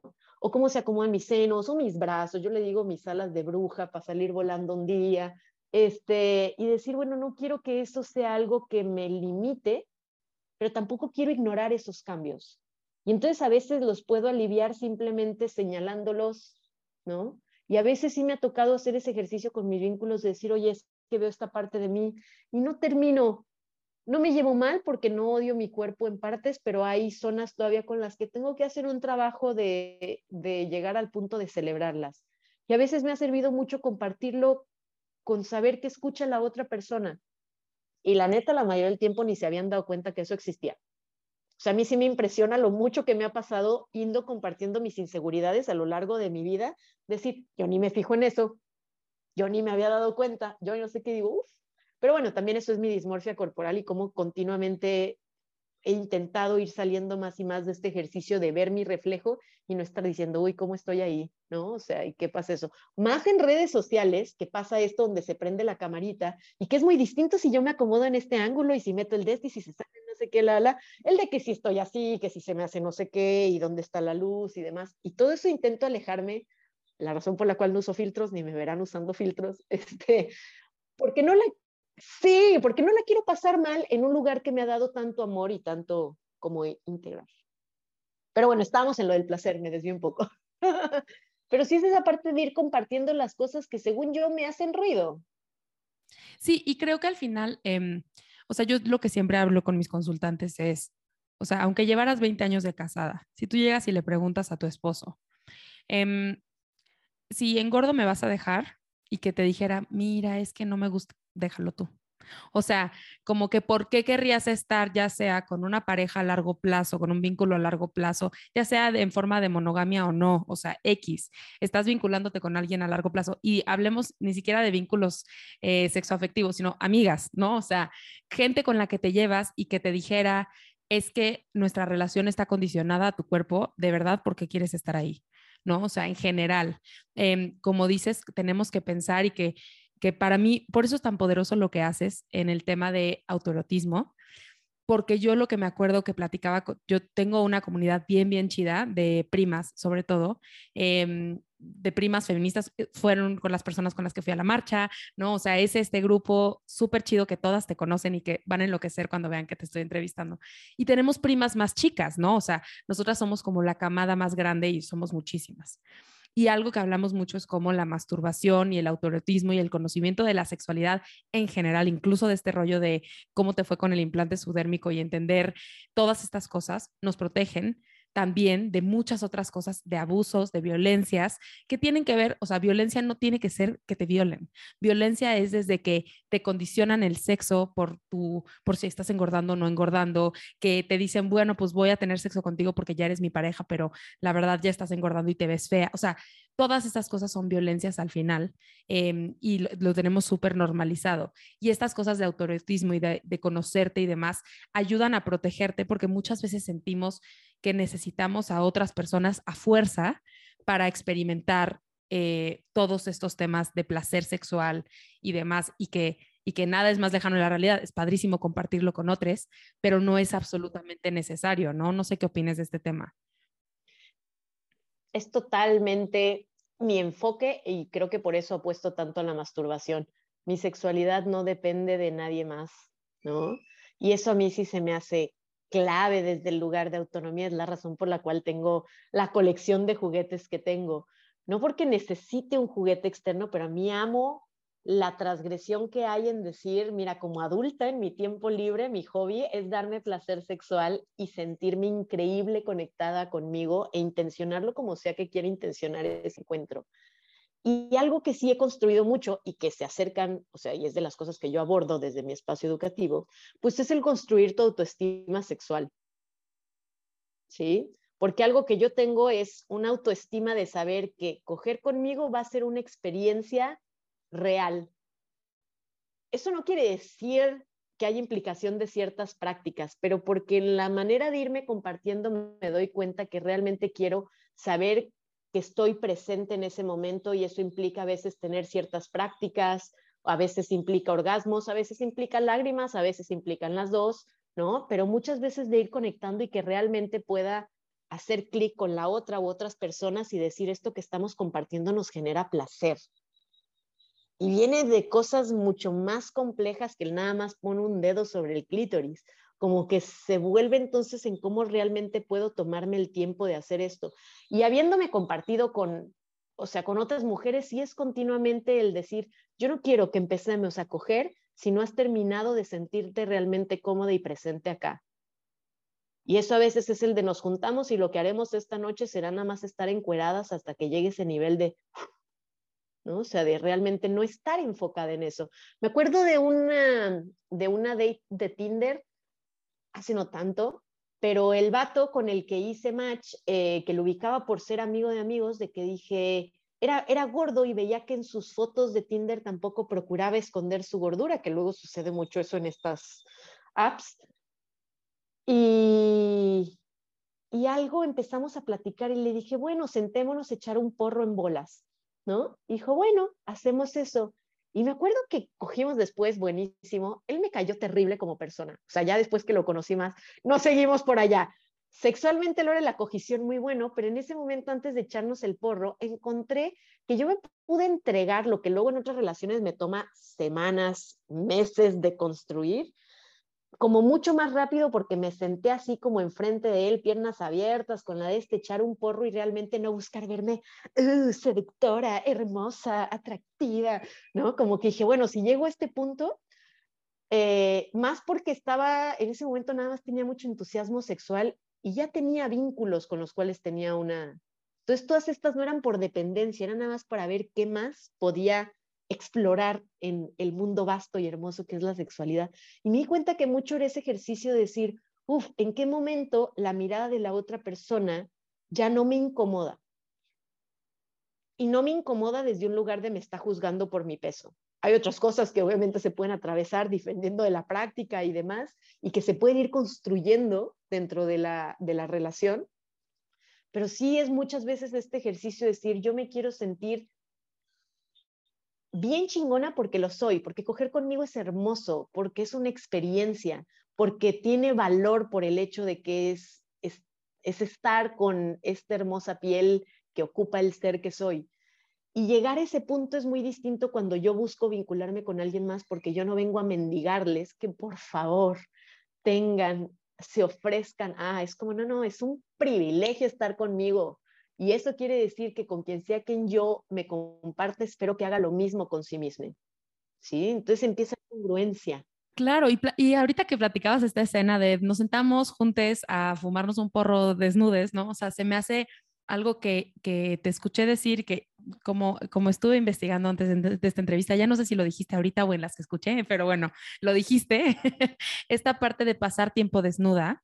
Eh, que, eso sí lo dijiste en esta entrevista, como, como dejar la desnudez solo a la higiene o al sexo, ¿no? O sea, como todo el tiempo estamos vestidas, incluso si, si, vives en un lugar de playa o de mucho calor, pues vestida estás, ¿no? Em, y, que solo en la higiene y en el sexo. Y algo que, que creo que es una práctica súper linda es como esta cosa de estar desnuda mientras ves series y estar desnuda mientras te comes unas galletas. Y, o sea, sobre todo si tienes la posibilidad y eh, si no vives en casa de tus papás, o sea, sé que hablamos en muchos contextos aquí, ¿no? Y si, a lo mejor si tienes muchos roomies, no quieres estar afuera en la cocina desnuda cocinando unos waffles, pero si, si vives sole y tienes la oportunidad de, o al menos en tu cuarto o en un espacio, eh, poder pasar tiempo desnude, pero solamente por por estar sin ningún rollo como erótico ni nada necesariamente, sino estar, probablemente eso a la experiencia sexual se traslade en como esta cosa de, pues ya he estado tanto tiempo así, que no es, además la presión de la desnudez propia y entonces que el otro me ve, o sea, ¿no? Como todas estas cosas que hay mucha presión ahí y a lo mejor te relaja un poco en, yo estoy ya chida en mi desnudez y además se comparte, ¿no? Como esta parte de dormir desnuda y de como no sé, como, como acostumbrarte a sentir los rollos, que también eso pasa mucho, ¿no? Sentir los rollos y sentir como tu cuerpo, como decías, se desborda y, y como poder disfrutar esa desnudez, ¿no? Sí, pues es parte de lo que da, para mí es, para mí es lo que se puede hacer con los cuerpos y que eso inspire un momento de creatividad, ¿sí? Donde no es un impedimento, al contrario, hay muchas ventajas que yo así le he encontrado el hecho de estar más gorda y elevar más el espacio que hay entre la cama hace que la flexión de las rodillas no sea tan cansada para la persona que está arriba. Versus si yo me pongo arriba de, de como Frank que está bien flaco, fíjense, tenemos porno. Entonces, fíjense en los videos como acá rato meto unas dos o tres almohaditas abajo para que se le dé esa pelvis, porque pues está bueno que, que, que sea flexible, pero ¿para qué me canso de a gratis, no? como con todas las cosas, procuro que sea un lugar divertido también y seguro. Y, y ahorita estando con personas nuevas, como que yo me doy cuenta cómo, cómo es muy atractiva esa libertad, en especial en un cuerpo que está en una disidencia como es la gordura. O sea, me acuerdo que una vez me fue a coger con un vato, un amigo que aparte hace poquito lo vi y se volvió a acordar de este momento, que entramos al cuarto, como ya después de habernos estado besuqueando un rato fuera y demás, y me dice, dejo la, no, como prendo la luz, como que apagar la luz, y yo dije, eh, qué pedo, ¿no? Me estaba así como, no veía nada. Y me dice, prendo la luz, y yo, pues si quieres ver, o sea, si no, qué pedo. Y me dice, ah, ok, porque, amigues, inviertan en su iluminación, pero acá era, o había luz blanca un chingo y demás, o no había luz. Y le dije, no, sí, préndela si tú quieres ver. Y me preguntó así como, ¿no te incomoda? Una lamparita de mesa, dices tú. Algo más tenue para que no te quede no te quedes ciego, porque quien sea que esté abajo y vea hacia el foco, después de un rato, yo le digo la mirada de perro perdido, porque si se te va la mirada y no cerraste los ojos, es como que te, te das ceguera temporal, así como, ah, solo se ve una mancha blanca. bueno, pero entonces una de las cosas entretenidas es esto de decir, ay, mira, qué grato es no tenerme que estar preocupando de si se ve o no se ve. Es como, claro, y sé que lo que se va a ver debe de ser parte de, y que se vean los pelos que tengo, ¿no? O sea, como este este tipo de cosas es el de si algo no te parece estúpido. O sea, como yo de mi lado me siento muy cómoda y voy a hacer como procurar mantener eso con la otra persona, porque igual no voy a hacer el juicio sobre la otra persona de cómo se ve. Realmente me da, ah, llega un punto donde he estado con suficientes personas para decir, me da mucho igual cómo te ves físicamente, la actitud que traigas y la intención que tienes esta experiencia de placer, Uf, eso me prende muchísimo más. Claro. Sí, o sea, como que es, pues, claro, es qué vamos a hacer. Y es que pasa en, todos los, en todos los ámbitos, ¿no? O sea, igual a tus amigues no les escoges por cómo se ve su cuerpo. O sea, si alguien te cae mal, te cae mal, deja de venir, ¿no? O sea, más allá de, de, pues en la experiencia sexual acaba siendo lo mismo, ¿no? O sea, pues una parte sí es lo visual, pero es la verdad mínimo. O sea, puedes, yo le decía a una consultante como, imagínate que conocieras a un modelo de estas marcas modernas, este estilo Hollister o Abercrombie o así, que viniera y te empezara a coquetear y no sé qué, pero llegaras a la habitación y se pusiera en, como tú dices, princesa de almohada, o sea, dirías, pues, o sea, ¿qué onda? O sea, gracias, pero no me sirve, ¿no? O sea. Sí, no, y sí lo hice. O sea, en mi, en mi, repertorio las personas con las que he estado, he estado con personas que caen muy dentro de los cánones de belleza y que ha sido curioso cómo el de pronto otras morras es como, cogiste con tal, porque es como, wow, de lo guapo que es, que no sé qué. Y digo, sí, y la experiencia, nah. Porque a mí me importa eso, o sea, como lo visual, lo visual a nivel sexual dentro de la sociedad en la que estamos, muchas veces se, acuérdense que es uno de los estímulos, pero no es suficiente. ¿Sí? O sea, no, ver a alguien no es suficiente. Y entonces entra la hora de contacto y conocimiento y receptividad, comunicación. O sea, es muchísimo más complejo. Y el, como el cuerpo no te da eso, a mí lo que se me ha hecho curioso es como dentro de las parejas sexuales que he tenido, en especial con vatos que se perciben que no son tan atractivos dentro de los cánones de belleza o que sienten que su miembro viril no dura lo suficiente o está muy pequeño, luego suelen ser personas mucho más deseables para compartir porque ponen más atención en todo lo demás que que aquellas personas que luego es como la cantidad de vatos que conozco y lo tengo grande y ese es mi aporte. es como, no, güey, deberías de ver mis dildos, esos están grandotes, ¿sí? No me vengas con chingaderas. Y, y sí, como, como que se me hace muy importante el cómo se construye y el entusiasmo que se tiene, porque tampoco es como que he conocido, no, no he, mm, a ver cómo voy. He conocido algunas personas muy trabajadas y avanzadas en su sexualidad, pero la mayoría no. La mayoría está en un proceso de aprendizaje continuo y me late muchísimo más quien tiene ganas de aprender y de divertirse desde esa área que que alguien que tenga de que diga, Ay, ya la hice por me veo de cierta manera. Como que se vuelve de pronto un desde dónde quieres estar presente y con como qué te da placer. Si, si siguen con la idea de que las prácticas para ser validadas es coito, es meter un pene en una vagina, digo ya, hay que flojera. Porque igual no, igual y lo que te prende mucho es quieres que te amarre y te pegue un juguete sexual y eso está muy chido, ¿no?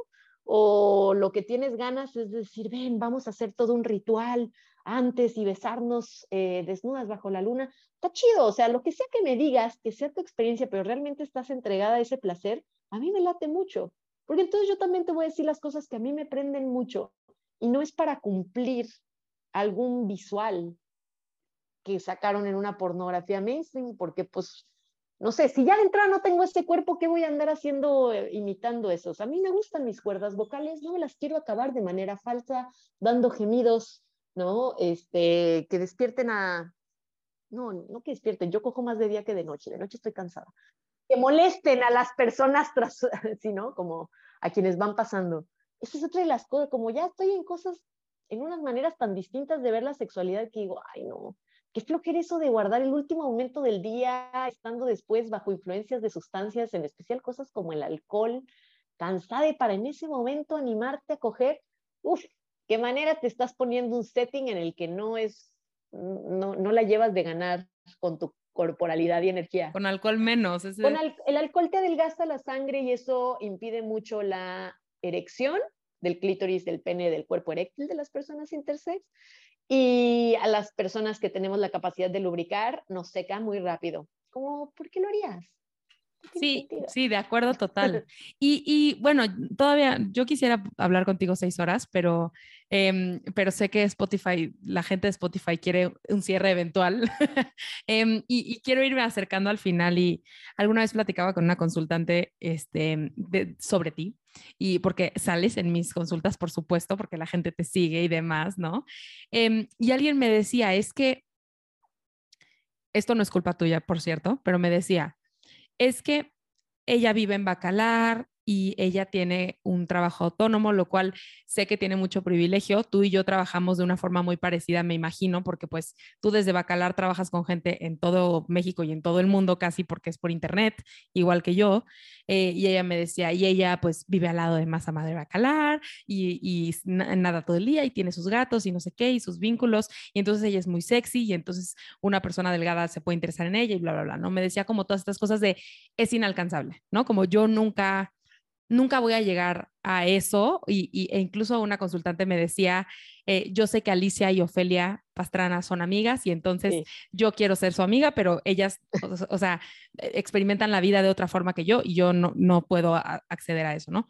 Y entonces yo pensaba lo complicado que es que pues obviamente no todo mundo tiene la misma realidad que yo tampoco. O sea, si alguien viera mi vida y dijera, pues es que para ti es muy fácil porque tú ya estás casada, o sea, si eres gorda, pero ya casada, ¿no? O sea, que, que sé qué pasa, ¿no? O sea, que dicen, pues es que ella no me entiende porque ya está casada, pero pues, güey, conseguí a mi esposo gorda, ¿no? O sea, o, como, como así.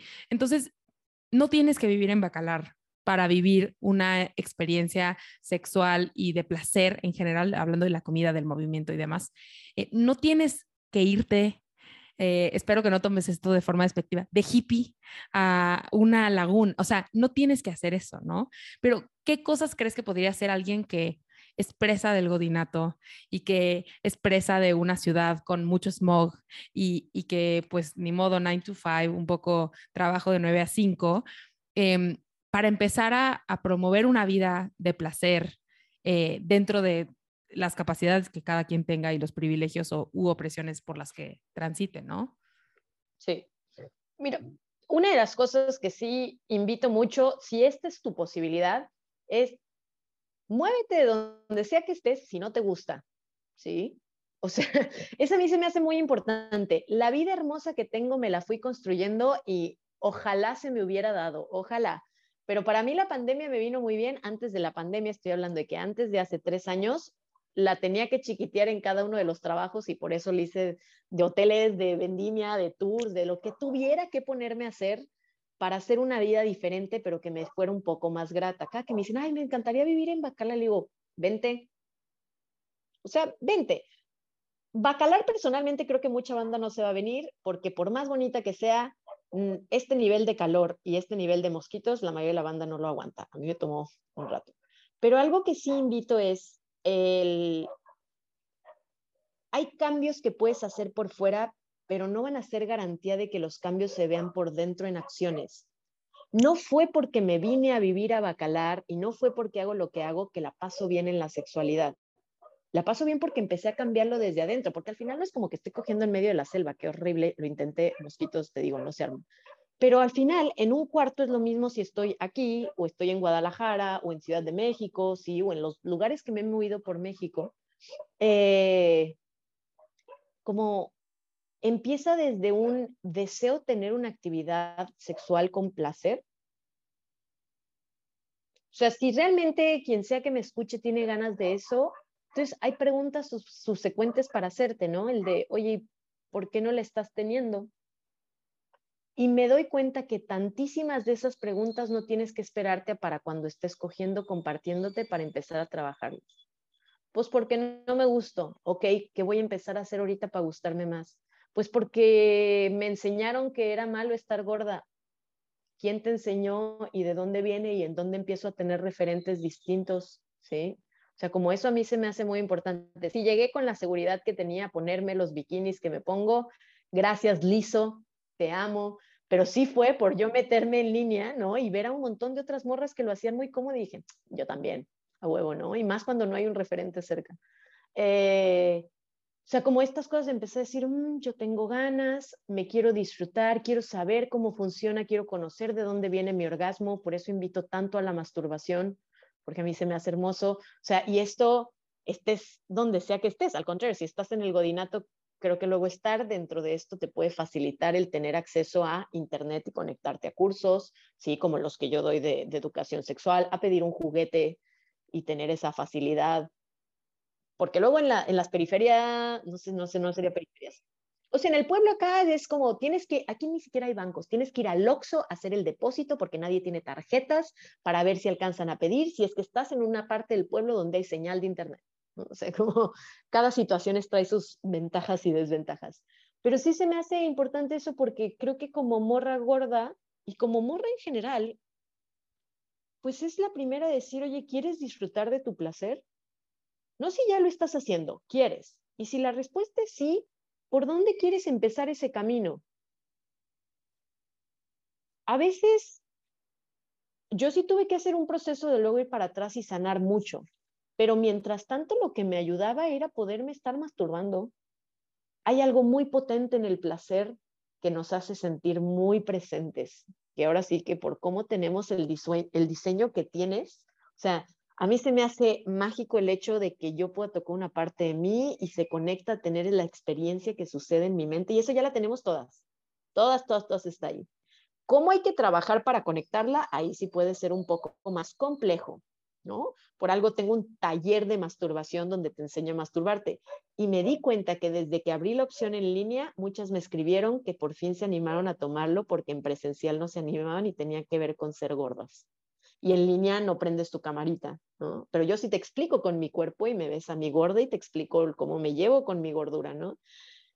Son estos pasos que cada quien puede ir iniciando para ver en dónde estás de tu placer. Y yo sí siento que es mucho más fácil luego voltearlo a ver a lo individual, tener un poco de claridad en eso y luego ir a lo de pareja. Porque conozco a tantas que han buscado sanarlo desde pareja y luego se ve esa pareja y se les va su sexualidad. Y es como, uy, no, o sea, nunca se me hace muy sano o bonito que dependa alguna parte tan, tan valiosa como es tu sexualidad de otra persona. Y, y la masturbación es eso que luego a mí nadie me lo puede quitar.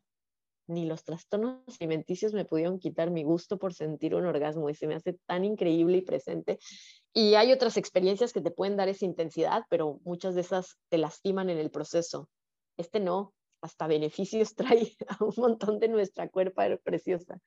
Entonces, abogo tanto por esa parte individual, porque entonces te das cuenta que la piel, o yo me di cuenta que la piel que tengo, la agradezco porque me permite sentir todo eso.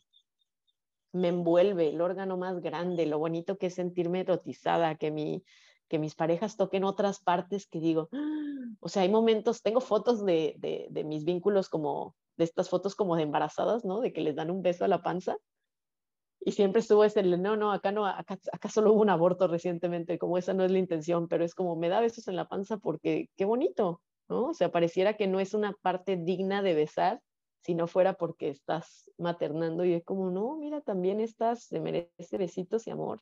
Y se han vuelto estas transgresiones que como van, van creciendo, ¿no? O sea, o al menos yo siento que las voy atravesando, como en su momento sentí muy transgresor ponerme un bikini, subir una foto donde se me vieran los brazos, luego subir una foto donde se me viera la panza, luego subir una... Ahorita ya me tomo unas fotos donde es como, miren qué piernón que tengo acá, toda esta piel de naranja está buenísima, ¿no? Porque porque hay parte que digo, ¿qué me van a decir? ¿Qué me pueden decir? O sea, con estas piernotas tuerqueo y deberías de ver cómo bajo hasta el suelo y las cosas que hago, deberías de ver cómo nado con esto, o sea, como, y aunque no hiciera nada y nada más pasara como luego paso días, ¿no? Rascándome la vulva y fumándome un porro derretida acá, también son qué chingonas, ¿no? O sea, como, como me permiten vivir y hacer. ¿Cómo no estar agradecida de esta piel tan preciosa? versus el cómo tiene que verse y qué debe de aparentar. Digo, no, ya no quiero nada, no quiero nada de eso. He hecho tantas cosas, le digo, no son lineares, tantas cosas para sanar. De las cosas que he contado múltiples veces es, yo estoy toda tatuada de los brazos porque odiaba mis brazos, o sea, realmente no quería que nadie los viera. A mí me enseñaron que solo si eran delgados y firmes se podían mostrar. Y la manera en la cual encontré que yo podía sanar era tatuándolos y llenándolos de arte que me gustan. ¿Eso quiere decir que te digo que vayas y te los tatúes? No, pero es un ejemplo de que el proceso de sanar ha sido bien raro, o sea, el, cabello como lo tengo de ya no tenerlo y que no me volví a dejar crecer de este lado porque tengo cicatrices de ansiedad de arrancarme el cabello mientras tenía, mientras estaba en rehabilitación para contar de no vomitar, hacía esto, esto, o sea, tenía cabello aquí largo y me hacía así, me hacía así, me hacía así. Y ahora tengo, no sé si se alcanzan a ver, pero tengo unas cicatrices acá, que cada vez son menos visibles y desde entonces, cada que las veo, digo, uff, me agradezco de lo mucho que ha avanzado y no estar allí. ¿no? O sea, incluso cuando la paso mal y todavía, eh, si tengo algunos problemas que tengan que ver con mi sistema digestivo, es el decir, bueno, que sea un recordatorio de que me puedo lastimar mucho si no estoy conectando conmigo y mi salud, ahora sí que mental. Eh, cuando me duele algo físicamente, digo, uy, ¿con qué parte tengo que conectar? Porque no quiero vivir con dolor crónico, ¿no? Y entonces todas las herramientas y cosas que he hecho para no pasarla mal con estas chichotas, donde están, por más que he bajado y subido de peso, decir, bueno, pues todo esto se vuelven estrategias y estrategias para pasarla bien. Y si hago toda esta chinga, toda esta chamba, es porque disfruto cuando sí la paso bien. Y para mí el placer es eso, ¿sí? Y el trabajo que hago. Y creo que, creo que la sexualidad eh, y, como toda esta experiencia del cuerpo, em, algo a lo que te ha llevado y que es algo que yo hablo mucho en, en consulta, es a resignificar para qué es el cuerpo y para qué sirve, porque todo el tiempo, y que así empezó esta entrevista, fue, es para que se vea bonito y para que como, como con fines estéticos, digamos. Y justo platicaba ayer con una de mis consultantes que esta entrevista, aunque no va a salir eh, pronto, pero se está grabando días después de la marcha del 8M, ¿no? Y yo fui a la marcha del 8M con una blusa sin mangas, eh, crop top, eh, ombliguera y con unos, con unos leggings y como todo muy pegado y así. Y, y, entonces mi discurso era mi cuerpo no es territorio público. Por supuesto que yo iba a hablar del tema del cuerpo en la marcha, ¿no? Y entonces yo levantaba el letrero con mis brazos gordos de bruja que va a salir volando como los tuyos. Y, y, tengo fotos de gente que me encontró en la marcha y que me tomó fotos, ¿no? De, de me encontré a Ana Pau en la marcha y bla. Y, por supuesto que el primer pensamiento automático fue, qué gorda me veo en la marcha, ¿no? Porque por supuesto que alrededor de mí había, había morras de todos los cuerpos, pero muchas delgadas, ¿no? Entonces, uff, qué gorda estoy en la marcha. Y luego yo pensaba de que, güey, justo a lo que fuiste a pelear fue esto. O sea, tuvo un sentido que tú te vistieras así, claro que fue intencional que yo mostré mis brazos en la marcha, porque yo quería que otras morras también se incomodaran de ver mis brazos gordos y que además yo trajera un letrero que decía mi cuerpo no es territorio público y que generara como esta cosa de, o sea, si me estás juzgando y luego ves mi letrero, dices, no, o sea, era súper intencional como, entre comillas, incomodar desde el cuerpo. Y, y, y, qué chido poder encontrarnos estas cosas de, del cuerpo incluso como resistencia y el cuerpo como que, que, no tiene que ser, no por ser gorda tienes que ser activista y tienes que, pero, pero se me hace bien padre como también la pasé bien porque hacía calor, ¿no? O sea, también, también, también ir vestida así que yo en otro momento hubiera ido con una sudadera de manga larga bajo el sol eh, de marzo, ¿no? O sea, y, y, poder decir, o sea, yo me imagino y que hablo mucho de esto con mis consultantes, esta sensación de aventarte un chapuzón y no estar con una playera, ¿no? O sea, de sentir el agua en todo tu cuerpo y tú que también lo haces, de lanzarte desnuda al agua y qué rica sensación de sentir esta frescura y que nos perdemos de esas cosas porque pensamos que ir a la playa es para verme bien y para subir fotos y para no sé qué, cuando en realidad incluso las fotos tienen otro sentido que, que likes en redes, ¿no? Y entonces es como, desearías tener esas fotos. En 50 años vas a ver esas fotos y decir, qué bien la pasé esa vez que fui a Bacalar a visitar a Alicia. Eh, y vas a querer tener esas fotos, ¿no? De esos momentos en los que disfrutaste tu cuerpo. Y me gustaría saber, ya para cerrar, Alicia, esta pregunta se la hago a todo mundo eh, obligada por el podcast, que es que además de que no necesitas adelgazar, porque así se llama este podcast, además de que no necesitas adelgazar, ¿qué otra cosa te hubiera gustado saber antes que te hubiera ayudado a sanar tu relación con tu cuerpo? No necesito caerle bien a otras personas, pero sí necesito caerme bien a mí. y de ahí tantas otras luchas y activismos se me dan tan fácil porque digo, ah, yo me caigo bien, yo me río de esto, yo me la paso bien conmigo. O sea, de un, de un mundo que en un momento me llevó tan oscuro, le caía bien a muchas personas, pero me caía tan tan, tan mal. Yo la paso bien, me caigo bien. O sea, por eso me no sé, no me importan los hate. Me llega igual hate, igual llegan personas. Estás en redes. Que se enojan mucho. Sí, en red y en persona, como, como se enojan con los espacios que hago y promuevo. Y yo lo que digo es, ah, como yo estoy en mi vida, no haciendo la mía, me interesa lo suficiente mi vida para que no me anden apurando la de otras personas. A menos que sea con una intención como política activista, ¿no? Desde otro lado pero, pero mm, me la paso bien, ¿no? Y siento paz y tengo unas conversaciones internas donde digo, ah, qué bonita, qué bonita viene esta reflexión, qué bonito por dónde voy, qué bonito lo que me inspira, lo que comparto, ¿no? La seguridad con la que ahora me muevo, que ha sido producto de lo que he ido construyendo. Y en su momento empezó todo por ser gorda y ahora me lo agradezco mucho. No sabes cuánto me gusta escuchar eso porque Ay, sentí bonito en el corazón, me dieron un poquito de ganas de llorar, como de entender lo mucho que nos acaba impactando esta experiencia de ser gordas, pero me refiero específicamente a, obviamente sabemos que, que se sufre mucho la gordura cuando se vive desde un lugar de vergüenza y de un cuerpo transitorio, entre comillas, que algún día adelgazará, pero lo que he escuchado como en repetidas ocasiones en las entrevistas que he hecho o incluso en los episodios que he grabado sola, es el poder que tiene una persona gorda que deja esa vergüenza. O sea, el poder que tiene eso, la gordura y el vincularnos además con otras personas gordas, ese es el objetivo de este podcast, ¿no? Como entender el poder que hay ahí y, que escucharte decir, todo esto empezó porque yo, porque yo soy gorda, se me hace como una cosa súper chida de, orgullo gorde, ¿no? Sí, sí. Más porque como es una de las cosas que es muy visible. No hay manera de que alguien me vea y diga, no, está no hay gorda, la confundo, demás. No hay, no hay. A veces, o sea, me doy cuenta esto mismo en redes, que quizás por las facciones que tengo, a veces no se alcanza a ver toda mi gordura, métanse a ver mis fotos. Estoy gorda, estoy grande, soy XXXL en general de las tallas.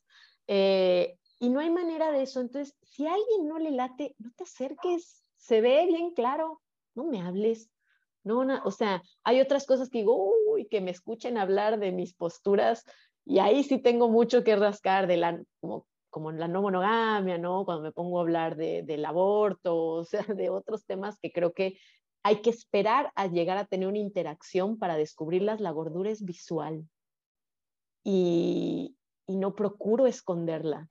Y si eso ya es un filtro de entrada, es como los pelos que tengo en las axilas. Si ya ese es un filtro, qué bueno, gracias gracias, gracias. Y si a alguien le molesta tanto mi existencia, que también pasa, como para ponerse a ofenderme en un espacio público y empezarme a decir gorda, ¿no? Que sí me ha pasado, no es como, ah, me agarro la lonja con más gusto. No es ofensa, es descripción, yo la paso muy bien, estoy muy bien y voy a seguir estando muy bien sin ninguna intención de bajar de mis, los kilos que peso, que son más de 100. estoy aquí perfecto a mí me, de verdad me, me ha encantado, como que siento que tengo que serte muy honesta y yo sé que tú ya habías hablado en otros espacios sobre trastornos de la conducta alimentaria y así yo pude saber un poco cómo ibas a hablar de este tema, ¿no? Pero me pasa mucho que ahorita que estoy haciendo investigación para otras invitadas, eh, que sobre todo son invitadas, em, muy poca gente habla de la gordura en otros espacios. Entonces, a veces, no sé, cuando llegan al podcast, cómo van a hablar de la gordura cómo se van a referir a sí mismos sobre sus cuerpos.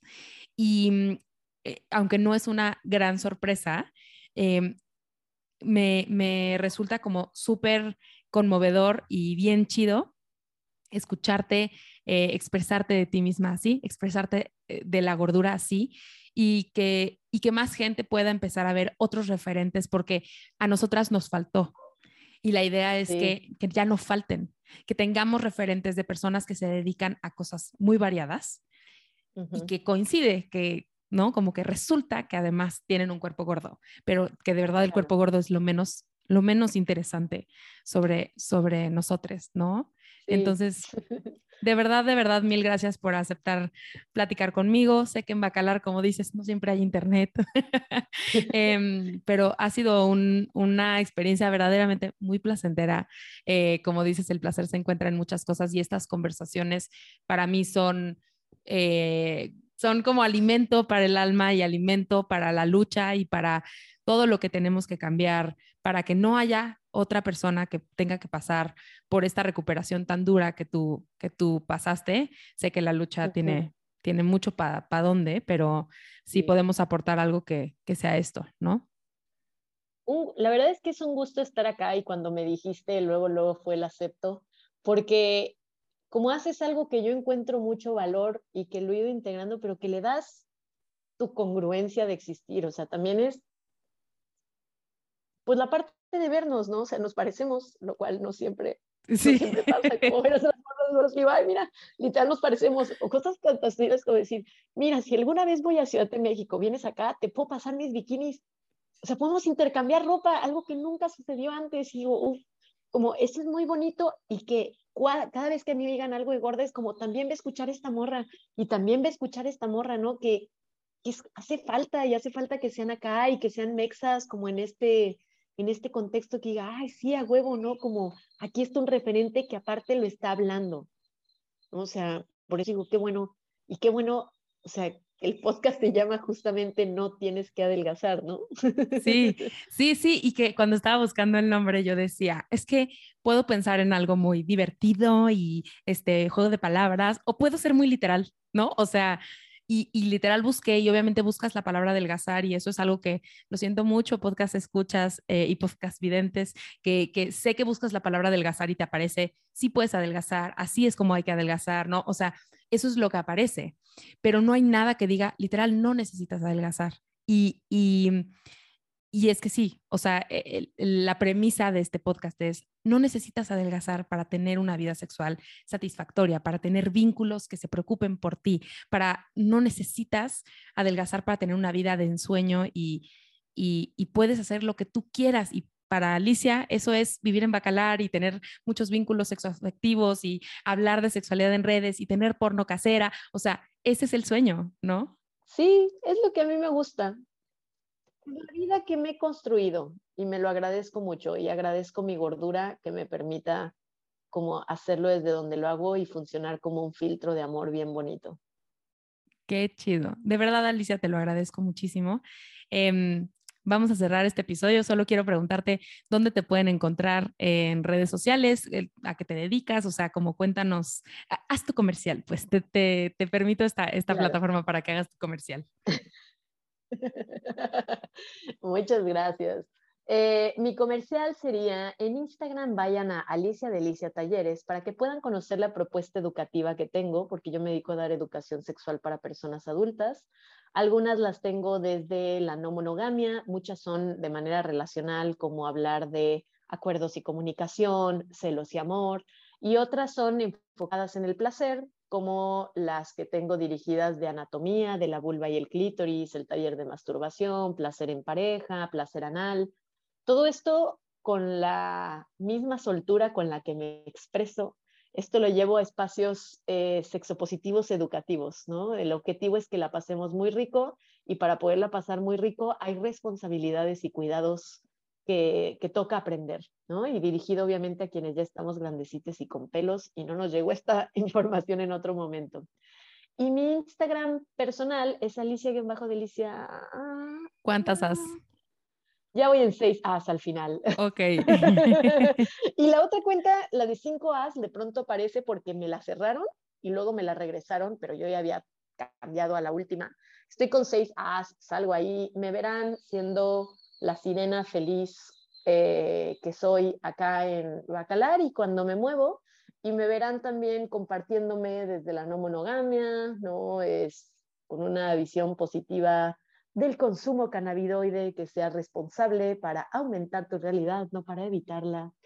Y hablando de muchos juguetes sexuales, me la vivo, voy a dar una, espero que cuando salga este episodio ya tenga mucho porque hoy, hoy empiezo a grabar una serie de compartirles cada uno de los más de 50 juguetes que tengo. ¡Qué emoción! Mm. Seré consumidora ávida de esa serie.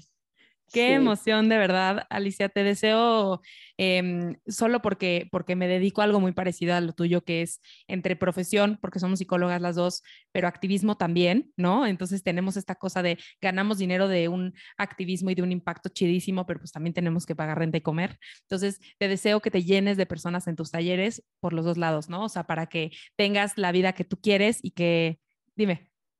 Ah, que, que, te agradezco muchísimo. Algo muy bonito de ah, mi propuesta educativa eh, es que eh, estoy en un punto en el cual me va muy bien en mis talleres, muchas gracias. Y también eso me permite siempre tener un programa de becas. Si quieres tomar cualquiera de los talleres que yo tengo, hay becas parciales, de aportación voluntaria o completas. Tú solamente escríbeme porque lo importante es aprender.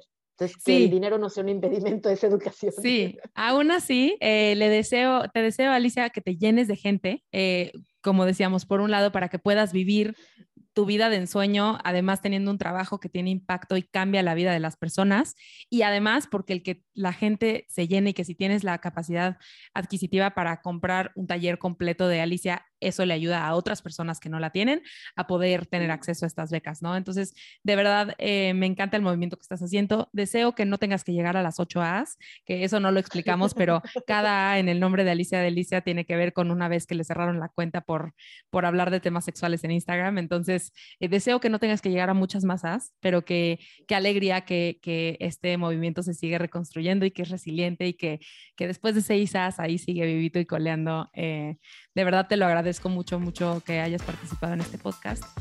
Em, y pues nos vemos en el próximo episodio de No Necesitas Adelgazar.